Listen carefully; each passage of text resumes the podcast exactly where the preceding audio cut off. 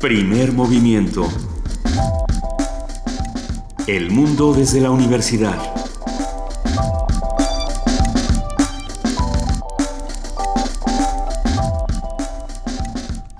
Muy buenos días, son las 7 de la mañana con 3 minutos de este 10 de septiembre, ya jueves. Y arrancamos primer movimiento, querida Luisa Iglesias. Muy buenos días, Benito Taibo. Muy buenos días a todos los que nos están escuchando aquí en el 96.1 de FM. Les damos la bienvenida a este primer movimiento de 10 de septiembre con muchas noticias, muchos temas que vamos a tratar esta mañana. Eh, de entrada, en Estados Unidos ya se dijo que van a recibir a más migrantes sirios y que se reafirma este, este compromiso con los refugiados. Y es una noticia que tiene muchos matices. Por un lado, siempre, siempre uno se sienta a ver el, vaya, el pulso de estas cosas en redes sociales, ¿no? Y, en este país se decía, a ver, ¿por qué, ¿por qué esta reacción ante los sirios y no la misma reacción ante los migrantes mexicanos, ante los mexicanos que se están desplazando en el interior de nuestro país? Creo que deberíamos hacer una pausa y pensar que una cosa a lo mejor no se relaciona directamente con la otra, pero también lo hace, ¿no? Hay, varios matices ahí. Sí, ah, sin duda no podemos olvidar que hay una guerra en Siria que lleva ya cinco años. Casi cinco años, más de cuatro años, sí. Más, sí, más de cuatro años, y en la cual eh, las facciones eh, están siendo soportadas por diversos eh, ejes ah, y países, potencias mundiales. Finalmente yo siento que, la guerra en Siria es una suerte de de tablero de ajedrez en donde se está jugando algo más que el propio destino del pueblo sirio. Por lo tanto, sí son responsables en gran medida lugares como los Estados Unidos o como Rusia o como Rusia, o como Alemania, o como todos estos países de la Unión Europea que de entrada eh, tuvieron estas políticas migratorias muy fuertes y que ahora pues todos tenemos, digamos, que apoyarnos los unos a los otros para tratar de darle la vuelta a esta situación tan crítica. Eh, supongo que es un llamado para no descalificarnos los unos a los otros, porque ese es el principio básico por el cual las personas se van separando. Y también en change.org, eh, esta plataforma en la cual se hacen peticiones globales, hay una para recibir refugiados sirios en México. Eh, yo creo que esa es la que está teniendo más polémica de alguna u otra manera. Es, es enorme la polémica y creo que lo platicábamos aquí en, primer movimiento hace un par de días en nuestra mesa de, de, desplazamientos internos, donde lo que se decía es, a ver, ¿por qué ustedes están apoyando tanto a los sirios y no están viendo la realidad interna de su país? Pero los factores para que eso ocurra son muchos y hablábamos del mismo horror que estamos viviendo aquí que nos está paralizando y una manera de no paralizarnos para apoyarnos los unos a los otros es la información y por eso nosotros vamos a continuar nuestra lucha por la información aquí en Primer Movimiento, arrancando esta mañana con nuestro jueves de autoayuda. Sí, tenemos oír, pensar y hablar. La traducción simultánea. Es todo un tema, ¿eh? La traducción simultánea a mí me parece uno de los trabajos más difíciles que hay en la historia. es admirable. admirable, sin lugar a dudas. O sea, estar escuchando a alguien y, y simultáneamente ir diciendo lo mismo en otro idioma, con todas las inflexiones. Los chistes. todo lo que hay alrededor. Ah, la historia del mundo sin duda pudo haber cambiado por los traductores. Claro. tú imagínate a Doña Marina, mal llamada la Malinche, ¿no? Que, que, a la cual de repente Cortés le diga algo y ella le traduzca algo completamente distinto a Moctezuma. Tendremos que platicarlo en unos momentos. Y bueno, para ello tendremos una conversación con Cristina del Castillo, intérprete, traductora, actriz, apasionada del teatro, del lenguaje y de los caballos. Ha trabajado en, las Naciones Unidas como intérprete. Tradujo, por ejemplo, a Anita la huerfanita. Eh, hay nada más. Hay nada más. Y es traductora simultánea. Es de verdad eh, eh, un trabajo Encomiable. Encomiable por decirlo más suave. Vamos a platicar también esta mañana con José Franco, titular de la Dirección General de Divulgación de la Ciencia, quien nos va a platicar sobre el cráter Chicxulub. A ver, ¿cómo, cómo, cómo se pronuncia? Eh, Chicxulub. Que nos lo cuente Pepe Franco en un rato. Chichiluk nos dicen aquí en producción. Lo platicaremos con Pepe Franco después de hablar de los intérpretes Chichulub. Chichulub. Órale. Venga. El, cráter Chichulub, yo tengo una idea, pero mejor dejemos que sea un experto el que nos lo cuente. En nuestra colaboración del Centro Cultural Universitario de Tlatelolco, Diana Cruz, coordinadora del programa Regaladores de Palabras, habla sobre ese mismo programa dentro del Centro Cultural Universitario Tlatelolco. En la nota nacional, la carta del Consejo Ciudadano para la implementación de los derechos humanos al presidente. Esto con el comentario de José Roldán Sopa, eh, doctor en Derecho por la UNAM, profesor investigador de la División de Administración Pública del Centro de Investigación y Docencia Económicas. En nuestra nota internacional, Turquía y su posible guerra civil comentario de la maestra Ana Luisa Trujillo, profesora de Relaciones Internacionales en la Facultad de Ciencias Políticas y Sociales de la UNAM y miembro de la Asociación Mexicana de Estudios Internacionales. Esta mañana la poesía necesaria me toca a mí. Entonces, de nuevo le, despedimos a todos en redes sociales que nos escriban arroba P Movimiento, diagonal Primer Movimiento UNAM, o que nos llamen al 55 36 43 39 y nos digan qué, les gustaría. Con el hashtag Poesía Necesaria nos pueden contar eh, cuáles son sus poetas favoritos, cuáles son los poemas que, que, los, que los mueven, ¿no? Ya nos habían pedido por ahí el, el epitafio para... No, ¿Es elogio o epitafio para Anaís Nin? Ah, no, no. Ahorita, ahorita lo buscamos, ese, ese lo recuerdo. Bueno, hoy es jueves, nuestra mesa del día, Mundos Posibles, esta tan esperada sección por muchos, por ejemplo, yo mismo. Eh, la ONU pide un deseo una conversación con el doctor Alberto Betancourt, doctor en Historia, profesor de la Facultad de Filosofía y Letras de la UNAM y coordinador del Observatorio del G20 de la misma facultad. Para finalizar, primer movimiento esta mañana, vamos a platicar con Luis de la Barreda Solórzano, doctor del Programa Universitario de Derechos Humanos. Luis de la Barreda va a hablar sobre el informe del GIEI sobre el caso Iguala Cocula, que ha generado, como bien saben, una polémica nacional bastante fuerte, que, bueno, por un lado la PGR eh, dice que no, que sus investigaciones eh, eran, estaban bien hechas y por otro lado este grupo de investigadores independientes están diciendo, bueno, no descalifiquemos esta otra, quizás está abriendo la puerta para una tercera investigación que de nuevo va a requerir, además de la investigación de la PGR, a un grupo independiente, ¿no? Que, que, que entre con todo. Habrá que, habrá que platicarlo. Lo que necesitamos es una investigación bien hecha y que nos deje a todos conformes con la verdad verdadera, ya no la verdad histórica, sino con la, verdad. La verdad, punto. Siendo las 7 de la mañana con 10 minutos, le damos la bienvenida a nuestra compañera y amiga Frida Saldívar para el corte informativo de las 7. Hola, Frida. Hola, muy buenos días a Buen todos. día.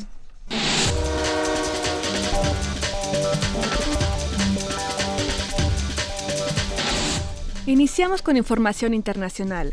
John Kerry afirmó ayer que Estados Unidos está comprometido a aumentar el número de refugiados sirios que acoge dentro de sus fronteras. El secretario de, Estado señaló que el gobierno analiza el número de refugiados que podría recibir. Estados Unidos ha dado asilo a 1.500 personas que huyeron de la guerra en Siria, pero en los últimos meses también ha manifestado la dificultad de equilibrar esta ayuda con las amenazas a su seguridad. Ante las críticas recibidas por su polémica política migratoria, el primer ministro australiano Tony Abbott informó que para afrontar la crisis humanitaria en Medio Oriente, su gobierno acogerá adicionalmente a 12.000 refugiados sirios o iraquíes. Abbott dijo que se, se dará prioridad a las mujeres, niños y familias de minorías perseguidas que encontraron refugio en Jordania, Líbano o Turquía. De igual manera, dijo que a petición de Estados Unidos extenderá a Siria los ataques aéreos que realiza en Irak, señalando que para solucionar la crisis de los migrantes es necesaria la aniquilación del Estado Islámico. En Francia, el ultraderechista Frente Nacional es investigado por presunto financiamiento ilegal, un juez de París imputó al partido por los presuntos delitos de captación abusiva de bienes sociales y complicidad en fraude. Los investigadores judiciales sospechan que el Frente Nacional se financió de manera ilegal mediante la venta de costos superiores a los del mercado de propaganda y artículos electorales. En información nacional, se necesitan mecanismos legales que hagan eficaz la búsqueda de desaparecidos. Así lo plantearon integrantes del grupo de expertos independientes de la Comisión Interamericana de Derechos Humanos, que el domingo pasado presentó su informe sobre el caso Ayotzinapa. Habla Carlos Bernstein como la víctima muchas veces es golpeada después por la forma en cómo se le trata, por no comprender su situación, eh, por transmitir mensajes eh, que a veces los puede decir uno desde fuera, bueno, asimilen el hecho ya. Es, fácil decirlo desde fuera, como, pero es la peor manera y la manera de mostrar mayor incomprensión sobre lo que significa eso. Los familiares, para asimilar el hecho, necesitan saber qué pasó. y tienen ese derecho a la verdad y necesitan saber también que se han hecho todos los esfuerzos en la búsqueda. Igual va a haber desaparecidos que no se va a poder encontrar, desgraciadamente porque se perdieron oportunidades de hacer ese proceso. Pero creo que en la futura ley tienen que estar los mecanismos también que muestren la voluntad y los mecanismos eficaces en esos procesos de búsqueda, porque eso es lo que va a permitir una cosa que para nosotros es muy importante, generar confianza. Encontramos cuando llegamos a México, en el caso de Ayotzinapa, una profunda desconfianza. Al acudir a una reunión con senadores, señalaron que en este proceso de búsqueda son primordiales las primeras 72 horas. Por su parte, Francisco Cox dijo que los servicios periciales deben ser autónomos de la Procuraduría General de la República para dar certeza a las investigaciones. Sí manifestamos cierta preocupación con ciertas versiones que algunos medios están atribuyendo a fuentes de PGR, en el sentido que algunos muchachos habrían sido quemados en el basurero y que tienen esa convicción. Si eso fuese cierto, entonces estaríamos frente a la quinta versión, porque no hay ningún imputado, ningún procesado que plantee que algunos estudiantes fueron quemados en el basurero de Cocula. Hay perpetradores, presuntos perpetradores, que hablan de que todos fueron quemados. Es decir, si de pronto aparece una versión y una declaración a esta altura de la investigación, es decir, a casi un año de los hechos, sería francamente sorprendente que solamente algunos fueron quemados en el basurero de Cocula. En tanto, Mario Patrón del Centro de Derechos Humanos Miguel Ángel Gustín Pro Juárez dijo que los padres de los normalistas exigen la creación de dos fiscalías, así como una reunión urgente con el presidente Enrique Peña Nieto. Sí consideramos que se tienen que generar dos fiscalías de investigación en torno al caso, una vinculada con el paradero de los estudiantes y con la responsabilidad de quienes los desaparecieron, los ejecutaron, los atacaron, y otra también hacia el interior de la propia Procuraduría que explique los distintos grados de responsabilidad en torno a este montaje que se ha significado la investigación de, Ayotzinapa.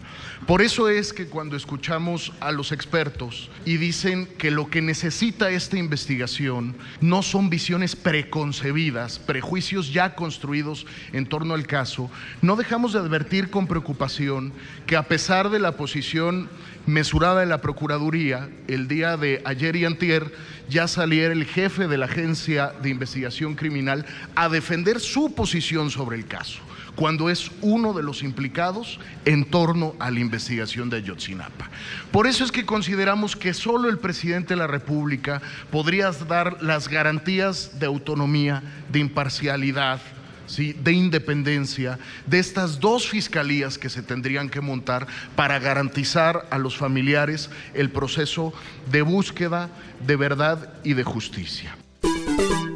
La Ley General sobre Desapariciones Forzadas debe contemplar la búsqueda inmediata de las personas, mecanismos de rendición de cuentas, sanciones a quienes oculten información y registros nacionales de personas desaparecidas y fallecidas sin identificar.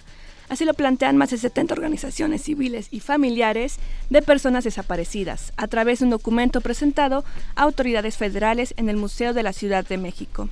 Los firmantes también solicitaron la centralización de los expedientes, que se tomen en cuenta las líneas de investigación propuestas por los familiares y que sean tipificadas la desaparición y la desaparición por particulares. Señalaron que ante la pérdida de confianza en las instituciones del Estado, la propuesta presentada en el documento es una oportunidad histórica para crear una política de Estado que responda a la desaparición con la participación de las organizaciones.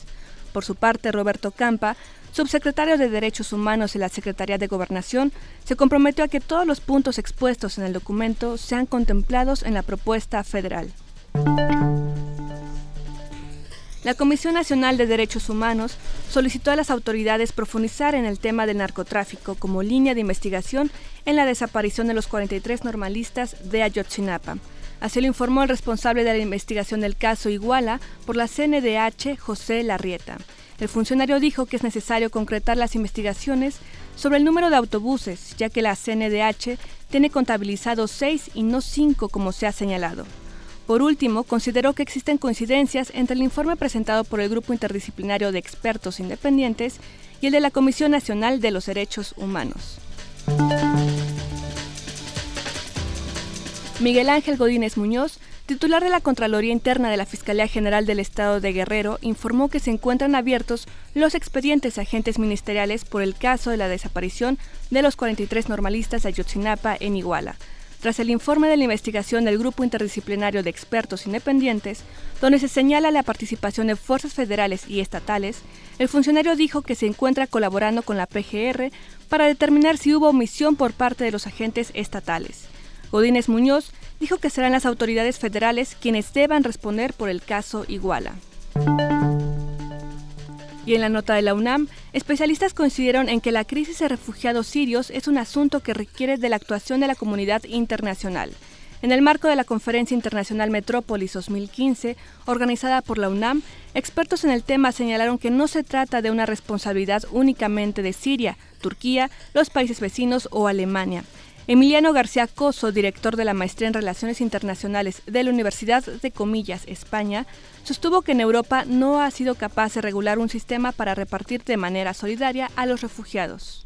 El principal problema que tenemos es estamos intentando poner soluciones al efecto, pero no a la causa de esta situación de masiva presencia de solicitantes de refugio y de asilo en Europa y Europa ha planteado la necesidad de repartir entre los 28 Estados miembros de la Unión Europea eh, los 200.000 aproximadamente solicitantes de asilo que se prevé que, hay o que, va a haber en los próximos meses, habida cuenta que la situación en Siria y la situación en Libia sigue siendo igual de compleja.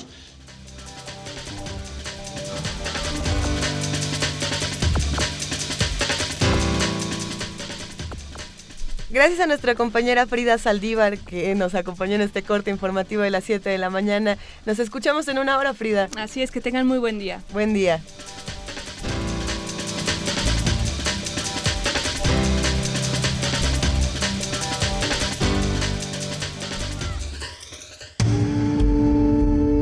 Primer movimiento. Donde todos rugen, el puma ronronea.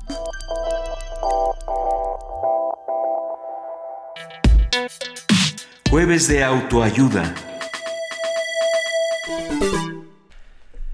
Entendemos por interpretación o traducción simultánea aquella que se realiza en tiempo real de manera paralela al discurso es decir, la reformulación que se lleva a cabo mientras el orador está hablando, lo que supone la superposición del discurso original y la interpretación, por si no les parece difícil. Prácticamente en todas las ocasiones formales en las que se reúne un grupo considerable de personas de diversos países, ya sean reuniones de la Unión Europea o de Organización de las Naciones Unidas, así como cumbres y congresos internacionales, se opta por la interpretación simultánea. Las características más relevantes de la interpretación simultánea son su inmediatez y el uso de equipos técnicos y la enorme habilidad e inteligencia del que traduce, por supuesto.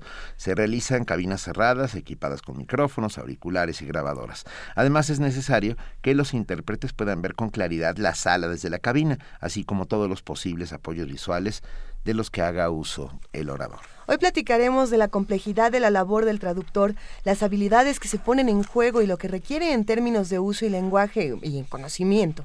Contamos para eso con la participación de Cristina del Castillo, intérprete, traductora, actriz. Ella es apasionada del teatro, del lenguaje, le encantan los caballos. Ha trabajado en las Naciones Unidas como intérprete, tradujo a Anita la huerfanita y además tiene un hijo y un nieto. Eh, Muy buenos días, Cristina, ¿cómo estás? Hola, buenos días, muchísimas gracias. ¿eh? Para mí, sobre todo, es padrísimo estar aquí en Radio UNAM y, yo sí los oigo en primer movimiento, así cuando tengo que ir en el tráfico. Em, bueno, sí, muchísimas gracias. Qué bueno que les importe y que les interese. Empezaré por decir que... Bueno, eh, hay una diferencia entre traducir e interpretar. En fin, ahí está. Este, em, y la traducción es tan antigua como los seres humanos, evidentemente, se trata de pasar de un idioma a otro, se ha hecho siempre, es em, la base de la cultura, de la civilización. Este, finalmente, si no hubiéramos leído las traducciones de algo así como la Biblia, por ejemplo, ¿no? Seríamos otros. O en la la Odisea. Eh, exacto, es ah. decir. Los textos fundamentales, claro. Ahora, eh, la interpretación, que es esto que, mm, por cierto, muy bien describieron ustedes, la interpretación simultánea, empieza a, por primera vez con el juicio de Nuremberg. es la primera vez en la historia que se tiene, se cuenta con los aparatos eh, para permitir esto de que hable una persona y al mismo tiempo hable otra en otros idiomas. ¿Qué hay en la cabeza de un intérprete simultáneo? Porque me parece dificilísimo. Y, lo es, dejémonos de historias. Eh, bueno, en la, en la cabeza Ah, eh, hay varias teorías sobre qué está pasando con un intérprete. Es decir, hay quien te dice que, no piensas, y yo creo que sí, que piensas. Ah, evidentemente no tienes todos los conocimientos de la persona que está hablando. Empecemos por ahí. Es decir, si tú vas a interpretar a un doctor, a un neurocirujano que tiene 15 años sabiendo neurocirugía, pues tú eres una persona que estás no sabes neurocirugía, es decir, lo que sabes es esa, ese juego de pasar de un idioma al otro. Hay una parte en la que probablemente, y por eso mencionaba yo lo de que soy actriz, probablemente te estás metiendo en la cabeza del otro, ¿no? Estás tratando de, yo soy el señor doctor neurocirujano, pero en español, si eso se pudiera. Entonces, sí piensas, sí piensas, claro que eh, pero no te detienes a pensar tanto porque entonces dejas de hablar, ¿no? Eso sucede también. Pero ¿cómo funciona el cerebro de un intérprete? Quiero decir, estás oyendo por esta, por el oído derecho unas palabras y sacando otras distintas de tu cabeza, casi, casi al mismo inmediatamente. Sí, claro. Hay, es, un trabajo de una suerte de mnemotecnia. ¿Hay alguna técnica? ¿Cómo se, cómo se aprende a hacer eso? Ah, muy buena pregunta. Eh, se aprende y no todo el mundo lo puede hacer y necesitas mucha práctica. Yo insisto mucho en que es un poco como manejar bueno, ahora ya todos los coches son automáticos, pero antes, ¿te acuerdas, Benito, cuando había coches en donde metes primera, sacas el clutch, Hay aceleras? Que tenemos de eso. bueno, eso, si te das cuenta, ese implica muchas eh, facultades mentales al mismo tiempo y llega un momento en que las haces como, como automáticamente, ¿no? Entonces, claro, eso es lo que te está pasando un poco en la interpretación. La práctica es muy, muy importante. O sea, hay que hacerlo para, para poder hacerlo, ¿no? Claro, por un lado tenemos el lenguaje y todo este proceso en el que uno se mete, digamos, en el personaje, que eso es parte de, la actuación, pero también hay, hay un momento en el que uno tiene que estudiar muchísimo distintos temas, ¿no? Hay quienes dicen, no, el traductor nada más o el intérprete nada más este, está utilizando las palabras porque sabe inglés, sabe francés, sabe alemán, el idioma que sea, ¿no? Y tiene algún conocimiento en lenguaje científico, tendrá algún conocimiento en esto, pero no, eh, un traductor tiene que estar informado en política, tiene que estar informado en ciencia, por en supuesto. porque si no la traducción no funciona, por hasta donde tengo entendido. Por supuesto. Es decir, bueno, es que iba yo empezaré más atrás. La diferencia principal entre el que, que, traduce por escrito y el intérprete simultáneo es una cuestión de entender el idioma hablado. Ah, ahí está, ahí está, el, eh, diría Cantinflas, ahí está el detalle. es decir, no todos tenemos ese oído para un idioma extranjero que lo vamos a, eh, que es el idioma hablado. El idioma hablado nos, eh, a diferencia del idioma escrito, el idioma escrito, que es el que hace el traductor escrito, nos ayuda muchísimo porque nos da muchísimas pistas sobre el significado. Ejemplo, el maciosare, ¿no? Ahora, tú oyes y dices maciosare, no entiendes, y en fin. Ahora, si lo lees escrito, te dice más, espacio, sí, espacio, osare. Eso ya te da una clave para entenderlo. Entonces, yo diría que quizá la parte más difícil del intérprete es detectar el significado en un idioma donde tienes pocas pistas a diferencia del que tienes cuando, estás, este, cuando está escrito.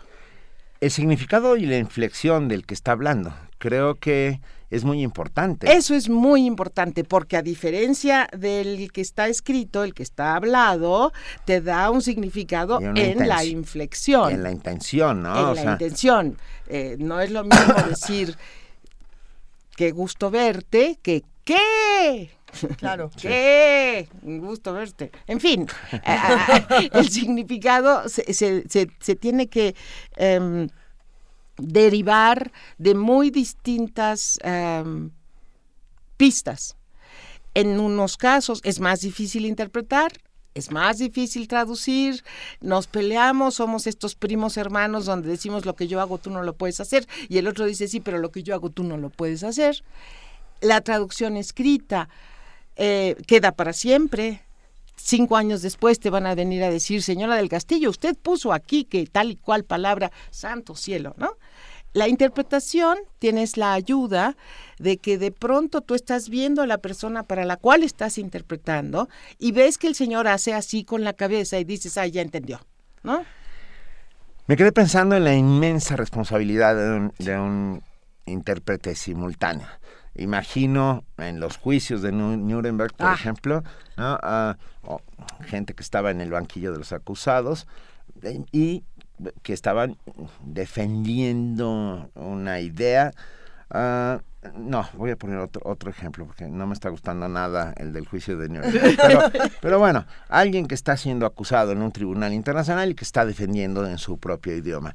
Uh, qué responsabilidad inmensa la del intérprete simultáneo de decir exactamente, claramente y con las intenciones que con las que está hablando. Por supuesto. Esa persona. Sí, por supuesto, por supuesto. Pero también cuando está el médico explicándole a los estudiantes de medicina cómo se hace tal cosa, o es decir, siempre un premio Nobel dando su discurso de agradecimiento. O, el, el otro que me gustaría mucho contar estás hablando con refugiados guatemaltecos están en México en el momento en que son expulsados de su país, ¿te acuerdas? En los 80, a mí me tocó hacerlo ante un grupo de senadores norteamericanos a quienes los refugiados guatemaltecos les están diciendo, díganle ustedes a su al presidente de su país que no apoye a un gobierno que mata a sus propios ciudadanos y yo estoy en medio de todo esto, y si eso no es importante y si eso no hay que decirlo, ¿ves? O sea, todo en un momento dado, todo lo que te está tocando decir, sea la venta de un eh, artículo, sea la ciencia, sea la literatura, sea la política, tú tienes que tener la integridad intelectual de decir exactamente lo que está diciendo el Señor. ¿Y qué pasa con la parte de la emoción? Cuando uno está en un momento muy crítico, como puede ser este que nos narras, puede ser anunciar una guerra, puede ser eh, declarar que ya estamos en paz. Hay, muchas cosas, muchos momentos críticos que necesitan de la traducción, pero el intérprete, el traductor, tiene esta sensibilidad. ¿Qué se hace entonces con, con todas las emociones fuertes Buenísimo. Ay, qué buenas son las preguntas de ustedes, ¿eh? Ay, yo voy a venir aquí más a menudo. Cuando guste, Cristina, por favor.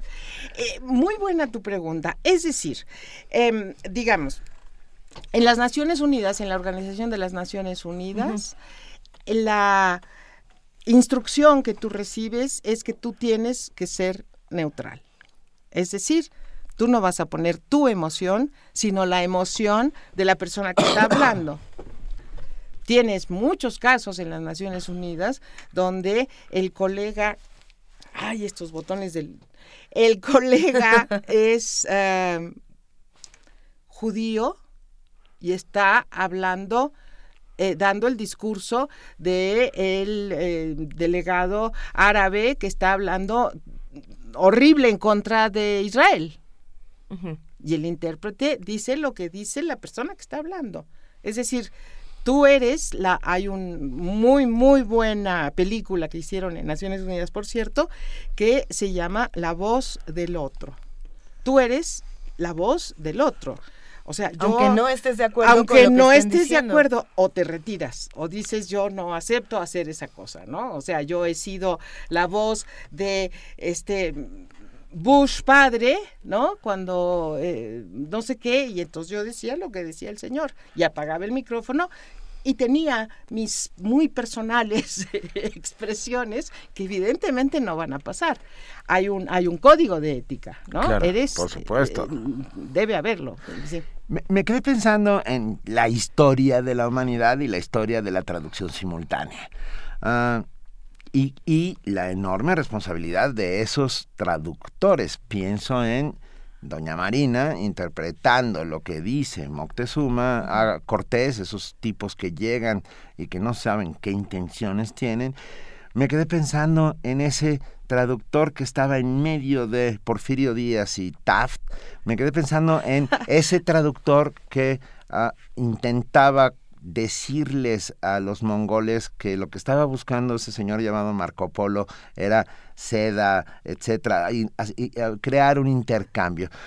Qué responsabilidad tan enorme, porque cualquier giro mal, con mala intención, cualquier coma mal puesta, cambia la historia. Claro, por supuesto, claro. Es decir, por eso, bueno, existe la Asociación Internacional de Intérpretes de Conferencias con sede en Ginebra. Qué cosa tan rara, ¿verdad? Bueno, este, esa asociación a la cual yo pertenezco con enorme gusto, evidentemente dándose cuenta de todo esto a raíz de que esto se convierte en una profesión muchísimo más reconocida, después de, evidentemente, cuando viene la eh, Segunda Guerra Mundial, eh, y vienen las Naciones Unidas como resultado de ta, ta, ta, hay una asociación internacional que se ocupa precisamente de eso. Y lo primero que va a publicar la asociación es un código de ética, ¿no?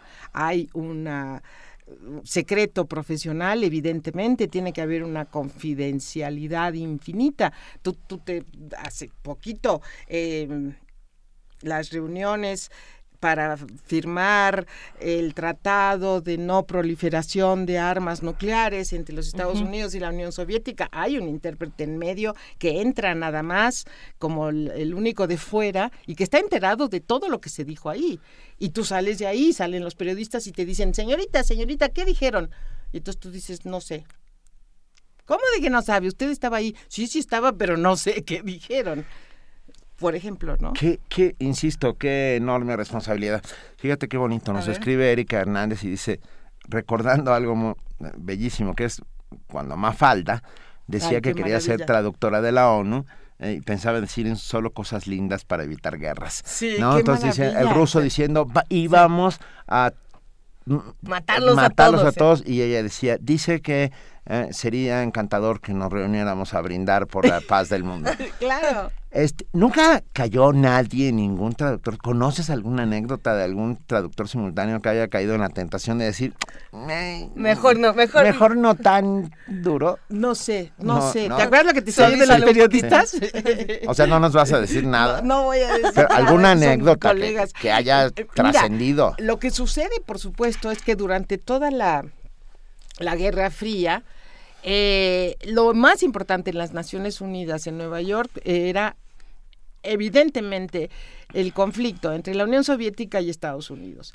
Entonces, los colegas de la eh, cabina rusa, no así se llama, los que te lo van a hacer al ruso, estaban con todos los ojos encima de ellos y lo mismo los colegas de la cabina inglesa que estaban tomando del ruso, ¿no? Entonces ahí había evidentemente una enorme tensión y claro, lo que pasa además de la gran responsabilidad, es que hay personas de la Unión Soviética en aquel entonces que sí saben inglés y que están eh, checando, no deberíamos decir checando, checando lo que dice el intérprete. Y entonces se levanta y confirmando. confirmando, ¿no? Señor presidente, yo no quise decir eso. Eh, ¿Qué te diré? En algún momento esta sí es muy conocida.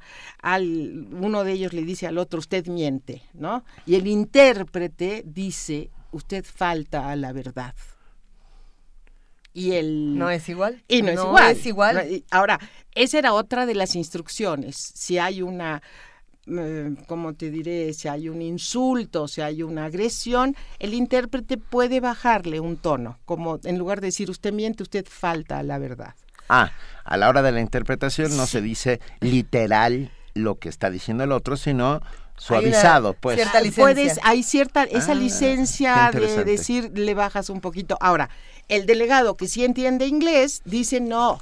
No. No este dijo. Es un mentiroso. Sí, no dijo que falta la verdad, dijo que miente, ¿no? Bueno, entonces allí este ah, hay que decir el intérprete Cristina, pide perdón. Y hay casos en donde, por ejemplo, eh, el intérprete sufra agresiones por parte de las personas a las que está traduciendo, es decir, que, hay tanta pasión o tantas cosas que decir y es tan fuerte el momento que de pronto el intérprete también ya está metido ahí eh, como un personaje más que recibe eh, lo que lo que tendría que recibir, digamos, el otro y, se vuelva ahí un poco. Supongo que sí, a mí no me ha pasado, jamás. Es decir, este, creo que puede ser, puede, puede ser, ¿no? Es agotador. Es muy agotador, sí, porque tienes que tener una concentración total. Total. De lo que se trata es de estar totalmente concentrado en lo que estás oyendo, ¿no? Em, cada media hora cambias de turno. No, eh, sé media hora es así como... Media hora es el máximo y después la, la, colega y después tú. Digo la colega porque en general somos mujeres, sobre todo en México somos más... Ay, me van a matar mis colegas hombres, pero, somos más mujeres que hombres. ¿A qué se deberá que hay más mujeres intérpretes en, en nuestro país? Ah, qué bonita pregunta. Dicen, andan diciendo. La leyenda cuenta. Cuenta la leyenda y corre el año, no, no, los años no corren. Este, dicen, parece que es cierto, que tenemos una mayor capacidad lingüística las mujeres. ¿Te acuerdas que en algún momento en estas diferencias así como muy puntuales del cerebro entre de las mujeres y de los hombres parece que efectivamente el sistema límbico, que es el encargado del lenguaje, está, es, funciona mejor, vamos, este, para las mujeres. Uno. Dos, hay más interés quizá entre las... Eh, chicas mexicanas por saber más idiomas. En Latinoamérica en general somos más, más mujeres que hombres. Te mandan muchos saludos ya, muchas muchos amigos que están haciendo comunidad en primer momento. Alain Derbez dice un fuerte abrazo a Cristina del Castillo, a quien años conocí en el Cervantino. Jack Reynaud dice, hice por necesidad de traducción simultánea, para mí es como los subtítulos de una película, no hay actuación. Creo que es un buen símil este que dice. Y nos llamó por teléfono Martina Acevedo. A ver. Y dice, eh, cuenta que sería deseable que se le reconociera la traducción no solo a Cristina del Castillo, sino también a José Luis Ibáñez en Anita la huerfanita. Ah, sí. mira, es que ese es, ah, por ah. supuesto. Cuéntanos, es que ya iba yo a hablar del otro, de la otra parte que es traducir, ¿no? este, ahorita estamos hablando de la interpretación simultánea. Claro, claro. Este, yo es que yo hago de las dos, tanto eh, traducción escrita como interpretación simultánea, ¿no? Entonces, en la traducción escrita de, por supuesto, de Anita la huerfanita, eh, es, José Luis Ibáñez y yo, o yo y José Luis Ibáñez. No, primero José Luis Ibáñez, por supuesto, siempre José Luis. Sí, sí. Venga. Y, en ese caso, en, en, el, en el caso de la traducción, eh, ¿Cómo, ¿Cómo es que uno puede también sentir las emociones de los escritores, sentir el, el, pulso de lo que se está diciendo en un texto y transmitirlo con esa misma emoción? Porque no es ah, nada más decir, ah, mira, aquí dijo Yes, ah, bueno, pues sí, nomás. o sea, no, no, es, no es así. Hay, hay afirmaciones que aunque en un idioma se hagan de esta manera, en español tendrá que ser de otra para causar el mismo, no sé cómo decirlo, el mismo, la misma textura.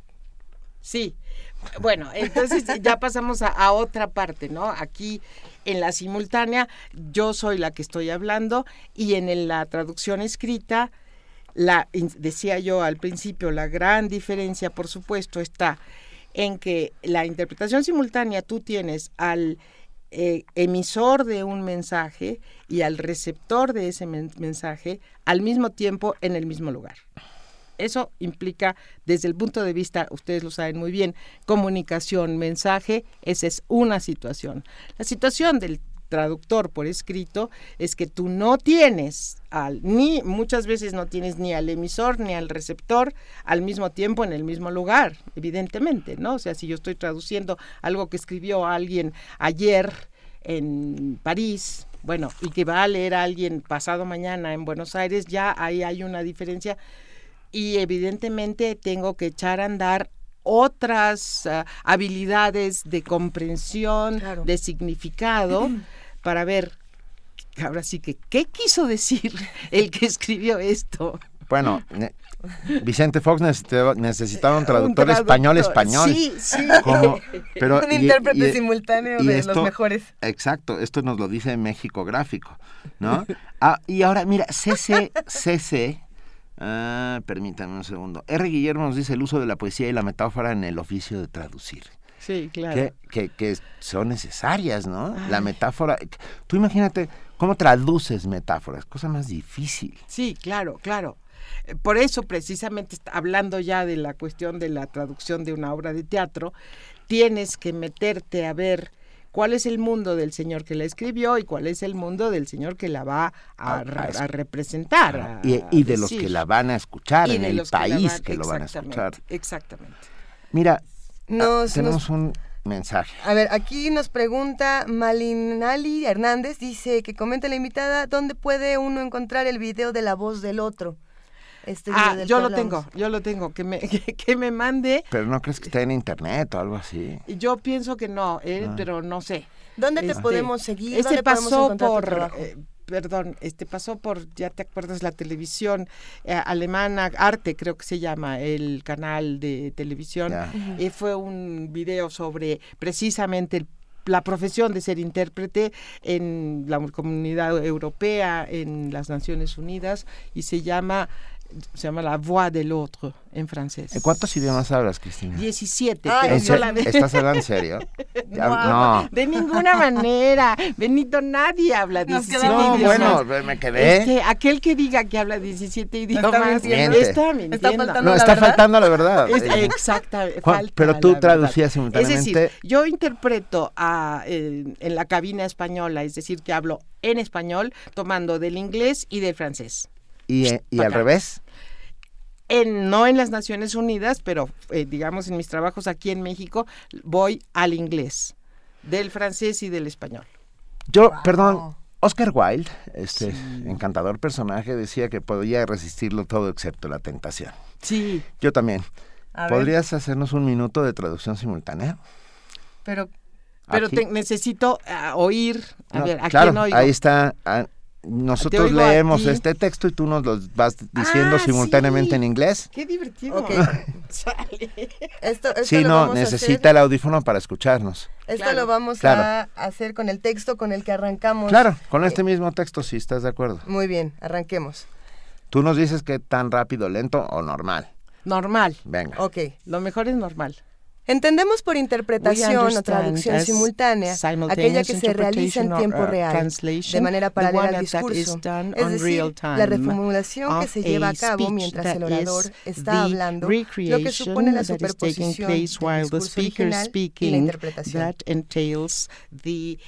doing it at the same time prácticamente en todas las ocasiones formales en las que se reúne un grupo considerable de personas de diversos países, ya sean reuniones de la Unión Europea o de la Organización de las Naciones Unidas, así como cumbres y congresos internacionales, se opta por la interpretación simultánea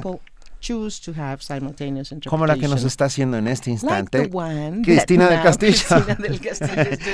muchas, muchas gracias. Ella es Cristina del Castillo. Cristina del Castillo, a la cual le agradecemos inmensamente haber estado esta mañana. Ah, creo que todavía podríamos hablar mucho sobre el tema. Sí, es, es padrísimo. Es enorme, variado, rico y seguro, yo estoy seguro que hay muchas anécdotas escondidas por ahí de cómo la interpretación ya no simultánea, si quieres llamarlo, que, es ya un, casi tecnológica, ah, de cómo alguna interpretación en la historia de la humanidad causó o una guerra o un momento divertido o loco o que cambió la historia. Sí, seguro. Te invitamos otro día. Con mucho gusto, claro que sí. Cristina del Castillo, muchísimas, muchísimas gracias por estar con gracias. Nos despedimos. Andrea González nos escribió y nos dijo que por qué esto era de autoayuda y creo que está más que claro que la, interpretación y la traducción es uno de los trabajos más encomiables y es un placer hablar contigo y, que nos hayas ayudado esta mañana. Igualmente, muchas gracias. Muchas gracias. Primer movimiento. Escucha la vida con otro sentido.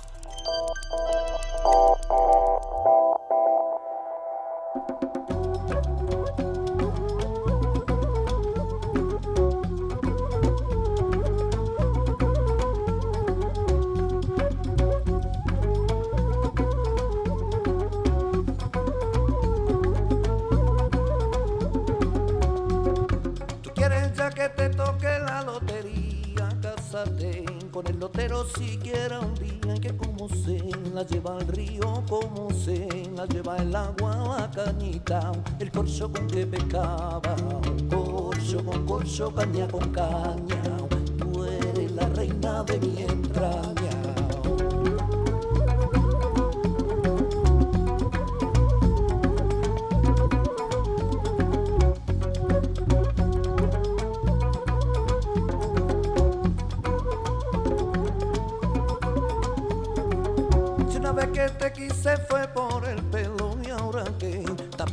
Ya no te quiero es que como se la lleva el río como se la lleva el agua la cañita el corcho con que pecaba corcho con corcho caña con caña tú eres la reina de mi entraña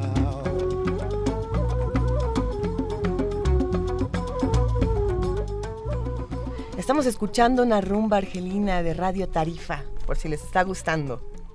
Y tenemos pases dobles, cinco pases dobles que Conaculta nos regala para la obra ah, Anamnesis. Este viernes 11 de septiembre a las 8 de la noche en el Teatro Orientación del Centro Cultural del Bosque. Una obra original de Jaime Chabot, detonada por Lear de William Shakespeare, ni más ni menos, con la dirección de Richard Viqueira. Ah, vamos a darlos por teléfono estos cinco pases dobles para Anamnesis. Vale la eh, pena. Llámenos al 5536 4339. Los cinco primeros se llevan su pase doble para este viernes. Pero tenemos más pases dobles. Tenemos más. El Instituto Politécnico Nacional, a través de la Dirección de Difusión y Fomento a la Cultura, nos está invitando al concierto de Susana Harp, Misterios Gozosos, Cantos de Ida y Vuelta. Esto les va a fascinar. La cita es el viernes, mañana, 11 de septiembre, a las 7 de la noche en el Auditorio Ingeniero Alejo Peralta del Centro Cultural Jaime Torres Bodet. Ustedes saben dónde está y vamos a dar cinco pases dobles para el público. Estos los vamos a dar por Twitter. ¿ok? El chiste es que lleguen, como ya saben, media hora antes del evento con su credencial de lector. Para que se los ganen por Twitter, escríbanos por favor con el hashtag Quiero Susana hashtag quiero Susana Harp. Los primeros cinco se llevan sus pases dobles, mándenos con el nombre completo y si es posible con su correo electrónico, eh, es lo más recomendable para que Vania pueda ponerse en contacto directo con ustedes. Y siempre necesitamos sus nombres completos, eso es realmente importante, aunque ustedes no lo crean. Eh, lo que pasa es que queremos hacer una base de datos de todos ustedes. No es cierto, no es cierto. queremos conocerlos y queremos darles sus pases y que puedan entrar. Estoy bromeando, ¿no? nos da muchísimo gusto poder compartir con todos y poder hacer esta comunidad que cada vez está siendo más, más grande y más, digamos, compartida, ¿no? cada vez que leo los mensajes en el Twitter, que los leemos entre todos, vemos como también ya se están haciendo amigos entre ellos, ya de pronto se mandan mensajes entre ellos y no nos los mandan a nosotros.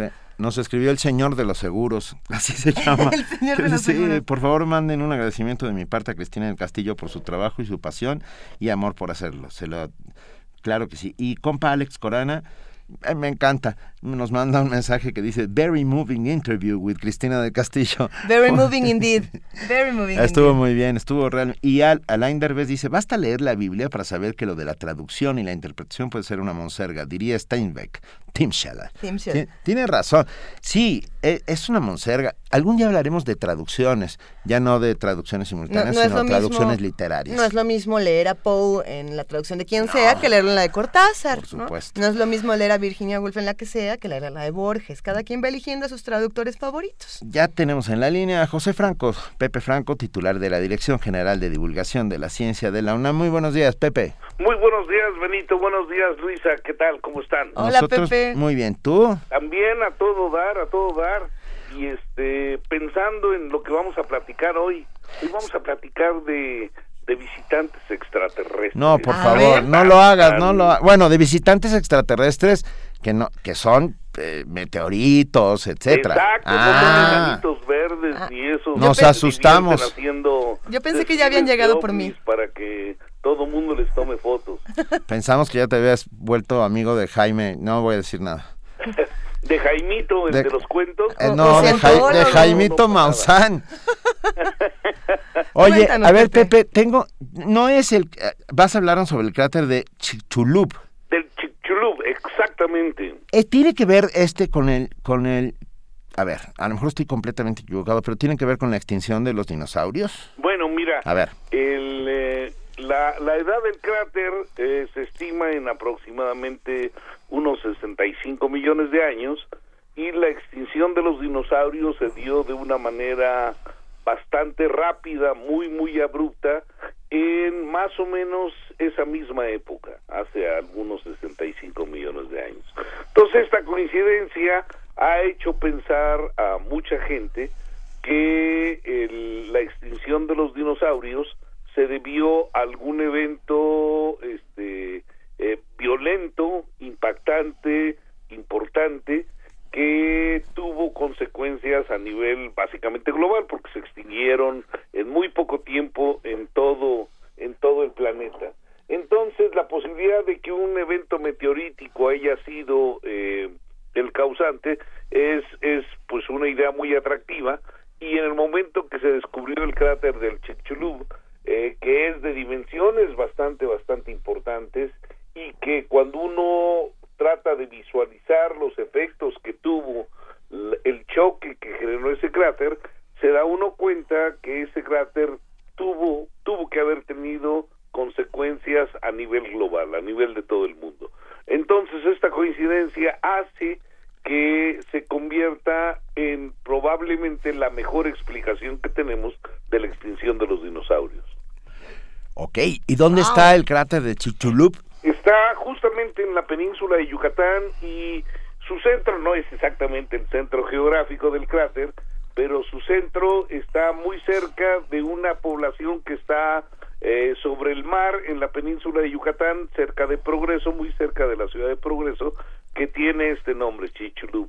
Y entonces de ahí tomó, de ahí tomó el nombre eh, el, el cráter eh, y pues eh, tiene tiene toda una serie de, de consecuencias bien bien interesantes para la península de Yucatán porque bueno yo digo yo soy de los convencidos de que esa es la mejor explicación de la extinción de los dinosaurios y por lo tanto si no tenemos una mejor explicación pues esta sería digamos la la razón por la cual en un tiempo tan corto se extinguieron los dinosaurios. Ay, pensé que ibas a decir que era la verdad histórica de los dinosaurios, pero Mira, no vaya a ser. Hasta que no haya Yo una no- explicación diferente. Yo no, yo, yo no le pondría ese calificativo porque No, por favor. demeritaría Oye, la teoría. Pero, a ver, Pepe, caen muchos más meteoritos a la Tierra de los que sabemos. Ah, bueno, mira, eh, lo que pasa es que eh, los meteoritos, eh, lo, lo, lo que llamamos meteoritos no son otra cosa más que rocas que penetran en la y se queman al penetrar en la atmósfera, producen luz y, son muy muy espectaculares, muy visibles en la noche cuando cuando tú sales a, a pasear, eh, a pensar o, o, simplemente a, disfrutar de la noche, de repente ves eh, cosas que se llaman estrellas fugaces. Esas estrellas fugaces no son estrellas, sí son fugaces porque están nada más un ratito, pero son piedras pequeñas que penetran la atmósfera y que se queman al penetrar la atmósfera porque vienen a muy altas velocidades. Las eh, las piedras que están en el espacio interplanetario, pues son piedras de todos tamaños y las piedras pequeñitas son muchas y todas las noches, bueno, no todas las noches, todos los días, eh, durante el día también penetran de estas piedras, solo que no las vemos porque la luz del sol no nos permite verlas, pero durante el día penetran muchas de estas piedritas y cuando tenemos una lluvia de estrellas, que no es ni lluvia ni son estrellas, lo que tenemos es la entrada en, en este de, de, de- de cantidades importantes de estas piedras. Eh, Pero- algunas de las piedras son grandotas cuando los, las dimensiones de, de estas piedras son mayores, digamos, a, a, a- a un kilómetro o algo así, pues eh, eh, no alcanza a quemarse toda la piedra en su trayecto eh, hacia la superficie terrestre y golpea la superficie y puede generar cráteres de colisión. Pe- Entonces, ¿Perdón? Pe- no, me quedé pensando en estas dos enormes piedras eh, que están en el, en el Palacio de Minería. Ándale, esos son ejemplos de eh, meteoritos o de aerolitos que penetraron a la atmósfera y que este pues eh, eran lo suficientemente grandes como para no quemarse totalmente. Entonces, en el caso del, del cráter del Chinchulú, pues fue una, una piedra bastante, bastante grande, bastante, bastante, este, eh, voluminosa, que generó un cráter de muchos kilómetros de longitud. Y este, este cráter, además de haber extinguido a los dinosaurios, o, más bien este evento, además de haber eh, extinguido a los dinosaurios, pues generó, generó toda una serie de cavernas a lo largo del el borde del cráter, porque la piedra se funde eh, eh, con la colisión, la piedra de la Tierra, o sea, los este los silicatos de la tierra se funden con la colisión y eh, hierven y entonces generan generan un, una este formaciones porosas y esas formaciones porosas han dado origen a un anillo de cenotes eh, muy muy importante en la península de Yucatán. De hecho la península de Yucatán tiene la reserva eh, eh, geohidrológica eh, o sea, la reserva de agua, de agua que tiene mucho tiempo, yo creo que de las más importantes que hay en la Tierra. Gracias, Pepe Franco. Siempre aprendemos un montón cuando hablamos contigo y esto es importante, es muy importante. Te mandamos un enorme abrazo y ya averiguaremos dónde seguir investigando sobre aerolitos, meteoritos y, y vainas por el estilo. Y todo tipo de hitos. Eh, exactamente. bueno, oigan, yo les mando, como siempre, todo mi cariño, todo mi amor, un abrazo muy grandote, Luisa, un abrazo muy grandote, Benito. igual, igual, Pepe, gracias. Primer movimiento. Donde la raza habla.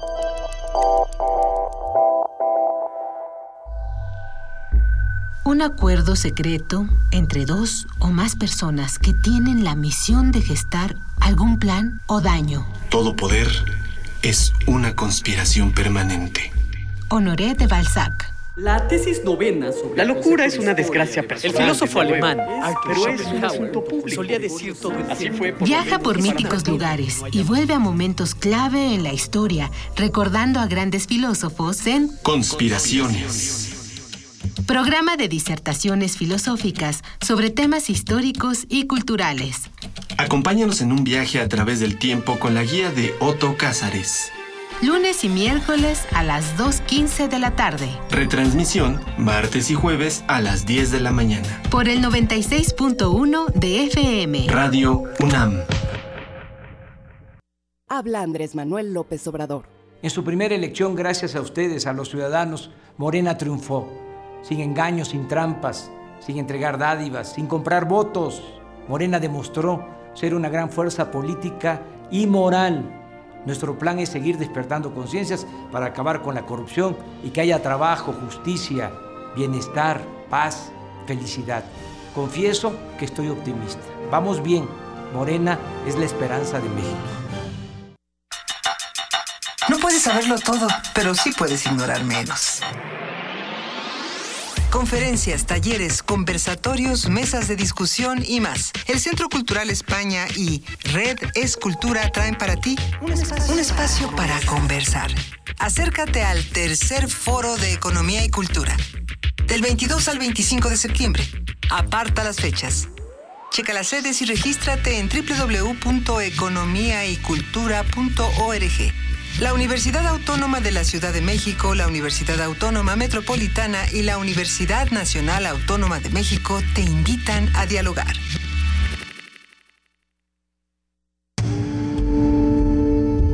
Primer movimiento. Información azul y oro.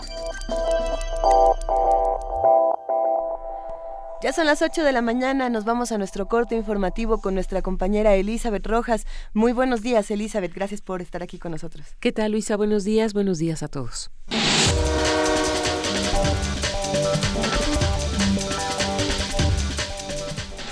Alejandro García Padilla, gobernador de Puerto Rico, anunció este miércoles un plan de cinco años integrado por una serie de propuestas de recortes al gasto público y de reactivación de la economía. Con ello busca que le sea eximido el pago de 13 mil millones de dólares de deuda que tendría que realizar durante este periodo. Padilla García hizo un llamado a los acreedores para poder negociar. Las medidas fiscales del plan por sí solas no nos sacarán del hoyo en el que nos encontramos. Solo con una reestructuración amplia de la deuda en la que participen los acreedores, regresaremos a un camino de crecimiento económico sostenible. Al igual que lo hemos hecho con éxito en la Autoridad de Energía, le pido a todos los sectores que le demos un espacio a ese proceso. Si los acreedores no están dispuestos a esto, Puerto Rico no tendrá otra alternativa que proceder sin ellos. Ni a nosotros ni a ellos nos conviene ese camino más duro.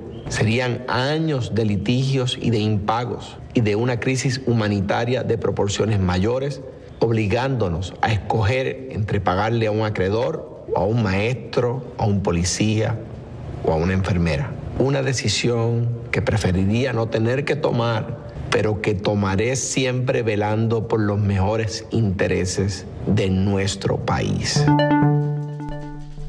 El mecanismo de emergencia temporal para trasladar a 40.000 solicitantes del asilo de asilo desde Italia y Grecia a otros países de la Unión Europea fue apoyado por el Parlamento Europeo.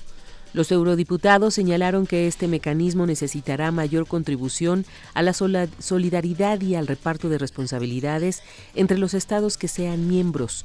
Los socios europeos que integren este mecanismo de reubicación recibirán una cantidad de 6.000 euros por persona trasladada. Ban Ki-moon pide a líderes europeos que se solidaricen con la crisis migratoria. El secretario general de Naciones Unidas habló este miércoles por teléfono con David Cameron, el primer ministro del Reino Unido, como parte de una serie de llamadas en los últimos días a líderes europeos. El objetivo de Ban Ki-moon con estas llamadas es subrayar la responsabilidad individual y colectiva de los Estados europeos para responder de manera responsable y humana a la llegada de refugiados y migrantes de Europa. Repitiendo la declaración del día anterior, el portavoz de Naciones Unidas reafirmó la disposición del organismo a apoyar a través de sus agencias, especialmente la Agencia para los Refugiados ACNUR, el desarrollo de una respuesta efectiva, factible y que respete los derechos humanos universales, incluido el derecho a solicitar asilo político.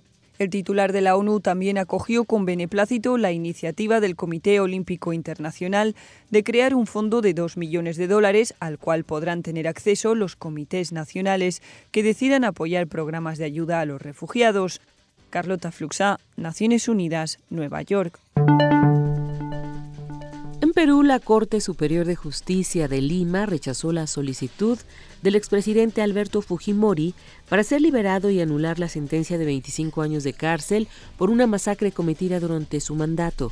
La magistrada María Niño argumentó que dicha solicitud no tenía fundamentos y aseguró que la sentencia citada fue producto de un proceso regular donde se respetaron todos los derechos fundamentales. Además, señaló que Fujimori y su defensa no cuestionaron durante el juicio oral ninguno de los puntos que ahora reclaman. En caso de mantenerse esta sentencia, Fujimori cumpliría su condena hasta 2032. En información nacional, el gobernador electo de Guerrero, Héctor Astudillo Flores, aseguró que el gobierno de la entidad otorgará todas las facilidades a las autoridades y organismos de defensa de derechos humanos en las nuevas indagatorias que se hagan en el caso Iguala, en entrevista indicó que las resoluciones del grupo de expertos independientes de la Comisión Interamericana de Derechos Humanos deben ser analizadas y revisadas para limitar una investigación más a fondo. Asimismo, recalcó que está interesado en que el caso se siga investigando, por lo que una vez que asuma el gobierno del Estado, coadyuvará a cualquier indagatoria sin descartar una reunión con los padres de los normalistas. El juez primero de lo penal del Distrito Judicial de Morelia, Michoacán, dictó auto de formal prisión en contra de CMI Verdía Cepeda por su probable responsabilidad en el delito de homicidio calificado. Según detalló el Poder Judicial de Michoacán, se vinculó a proceso al líder de las autodefensas de Aquila luego de que concluyera la duplicidad de término constitucional que pidió su abogado para entregar pruebas a su favor. Cabe resaltar que CMI Verdía no podrá enfrentar el proceso penal en libertad, ya que el delito por el que se le acusa es considerado grave. México no cumple los requisitos socioeconómicos para eliminar el visado a sus ciudadanos, consideró el gobierno de Canadá. Bernard Trottier, secretario del ministro de Asuntos Exteriores, afirmó en Toronto que hay muchos problemas con la criminalidad en muchas partes de México y por esas razones el visado sigue siendo requerido. Sin embargo, sus palabras contradicen las declaraciones públicas realizadas por otros representantes del gobierno del primer ministro canadiense Stephen Harper, que en 2009 impuso de forma imprevista el visado de entrada a los ciudadanos mexicanos. El gobierno canadiense ha señalado que la medida era temporal y que el problema no era México, sino las generosas leyes de refugio en vigor en Canadá. El suministro de agua potable del sistema Cutzamala se reducirá en un 40% debido a las obras que realizará la Comisión Nacional del Agua. De acuerdo con el vocal ejecutivo de la Comisión de Agua del Estado de México, José Manuel Camacho Salomón, la Conagua hará obras de mantenimiento a partir del viernes 11 de septiembre y hasta el domingo 13 de septiembre. Los municipios más afectados serán Ecatepec y Atizapán de Zaragoza, así como Toluca, Huizquilucan, Naucalpan, Tlanepantla, Nicolás Romero, Cuautitlán Izcalli, Tultitlán, Tecámac, Nezahualcóyotl, Ocoyoacac y Lerma. El colectivo de sindicatos de educación y cultura se pronunció contra la creación de una Secretaría de Cultura. En una rueda de prensa, integrantes del organismo, conformado por delegaciones sindicales del IMBA y el INAG, Conaculta y el Centro Nacional de las Artes, consideró que la propuesta enviada a la Cámara de Diputados por el presidente viola sus derechos pues no hubo una consulta. Para este colectivo, la labor cultural no debe separarse de la Secretaría de Educación Pública. El Instituto Nacional de Bellas Artes no desaparece con la creación de la Secretaría de Cultura, aseguró su titular María Cristina García Cepeda. La funcionaria también afirmó que esta iniciativa no lastima los derechos de los trabajadores. García Cepeda consideró que la creación de la Secretaría de Cultura muestra realmente el apoyo y el interés que existe para fortalecer las acciones en esta materia.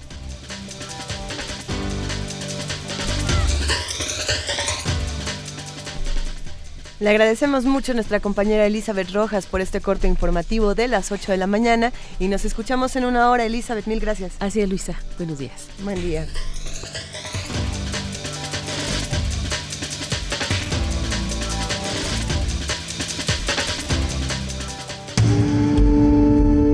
Primer movimiento.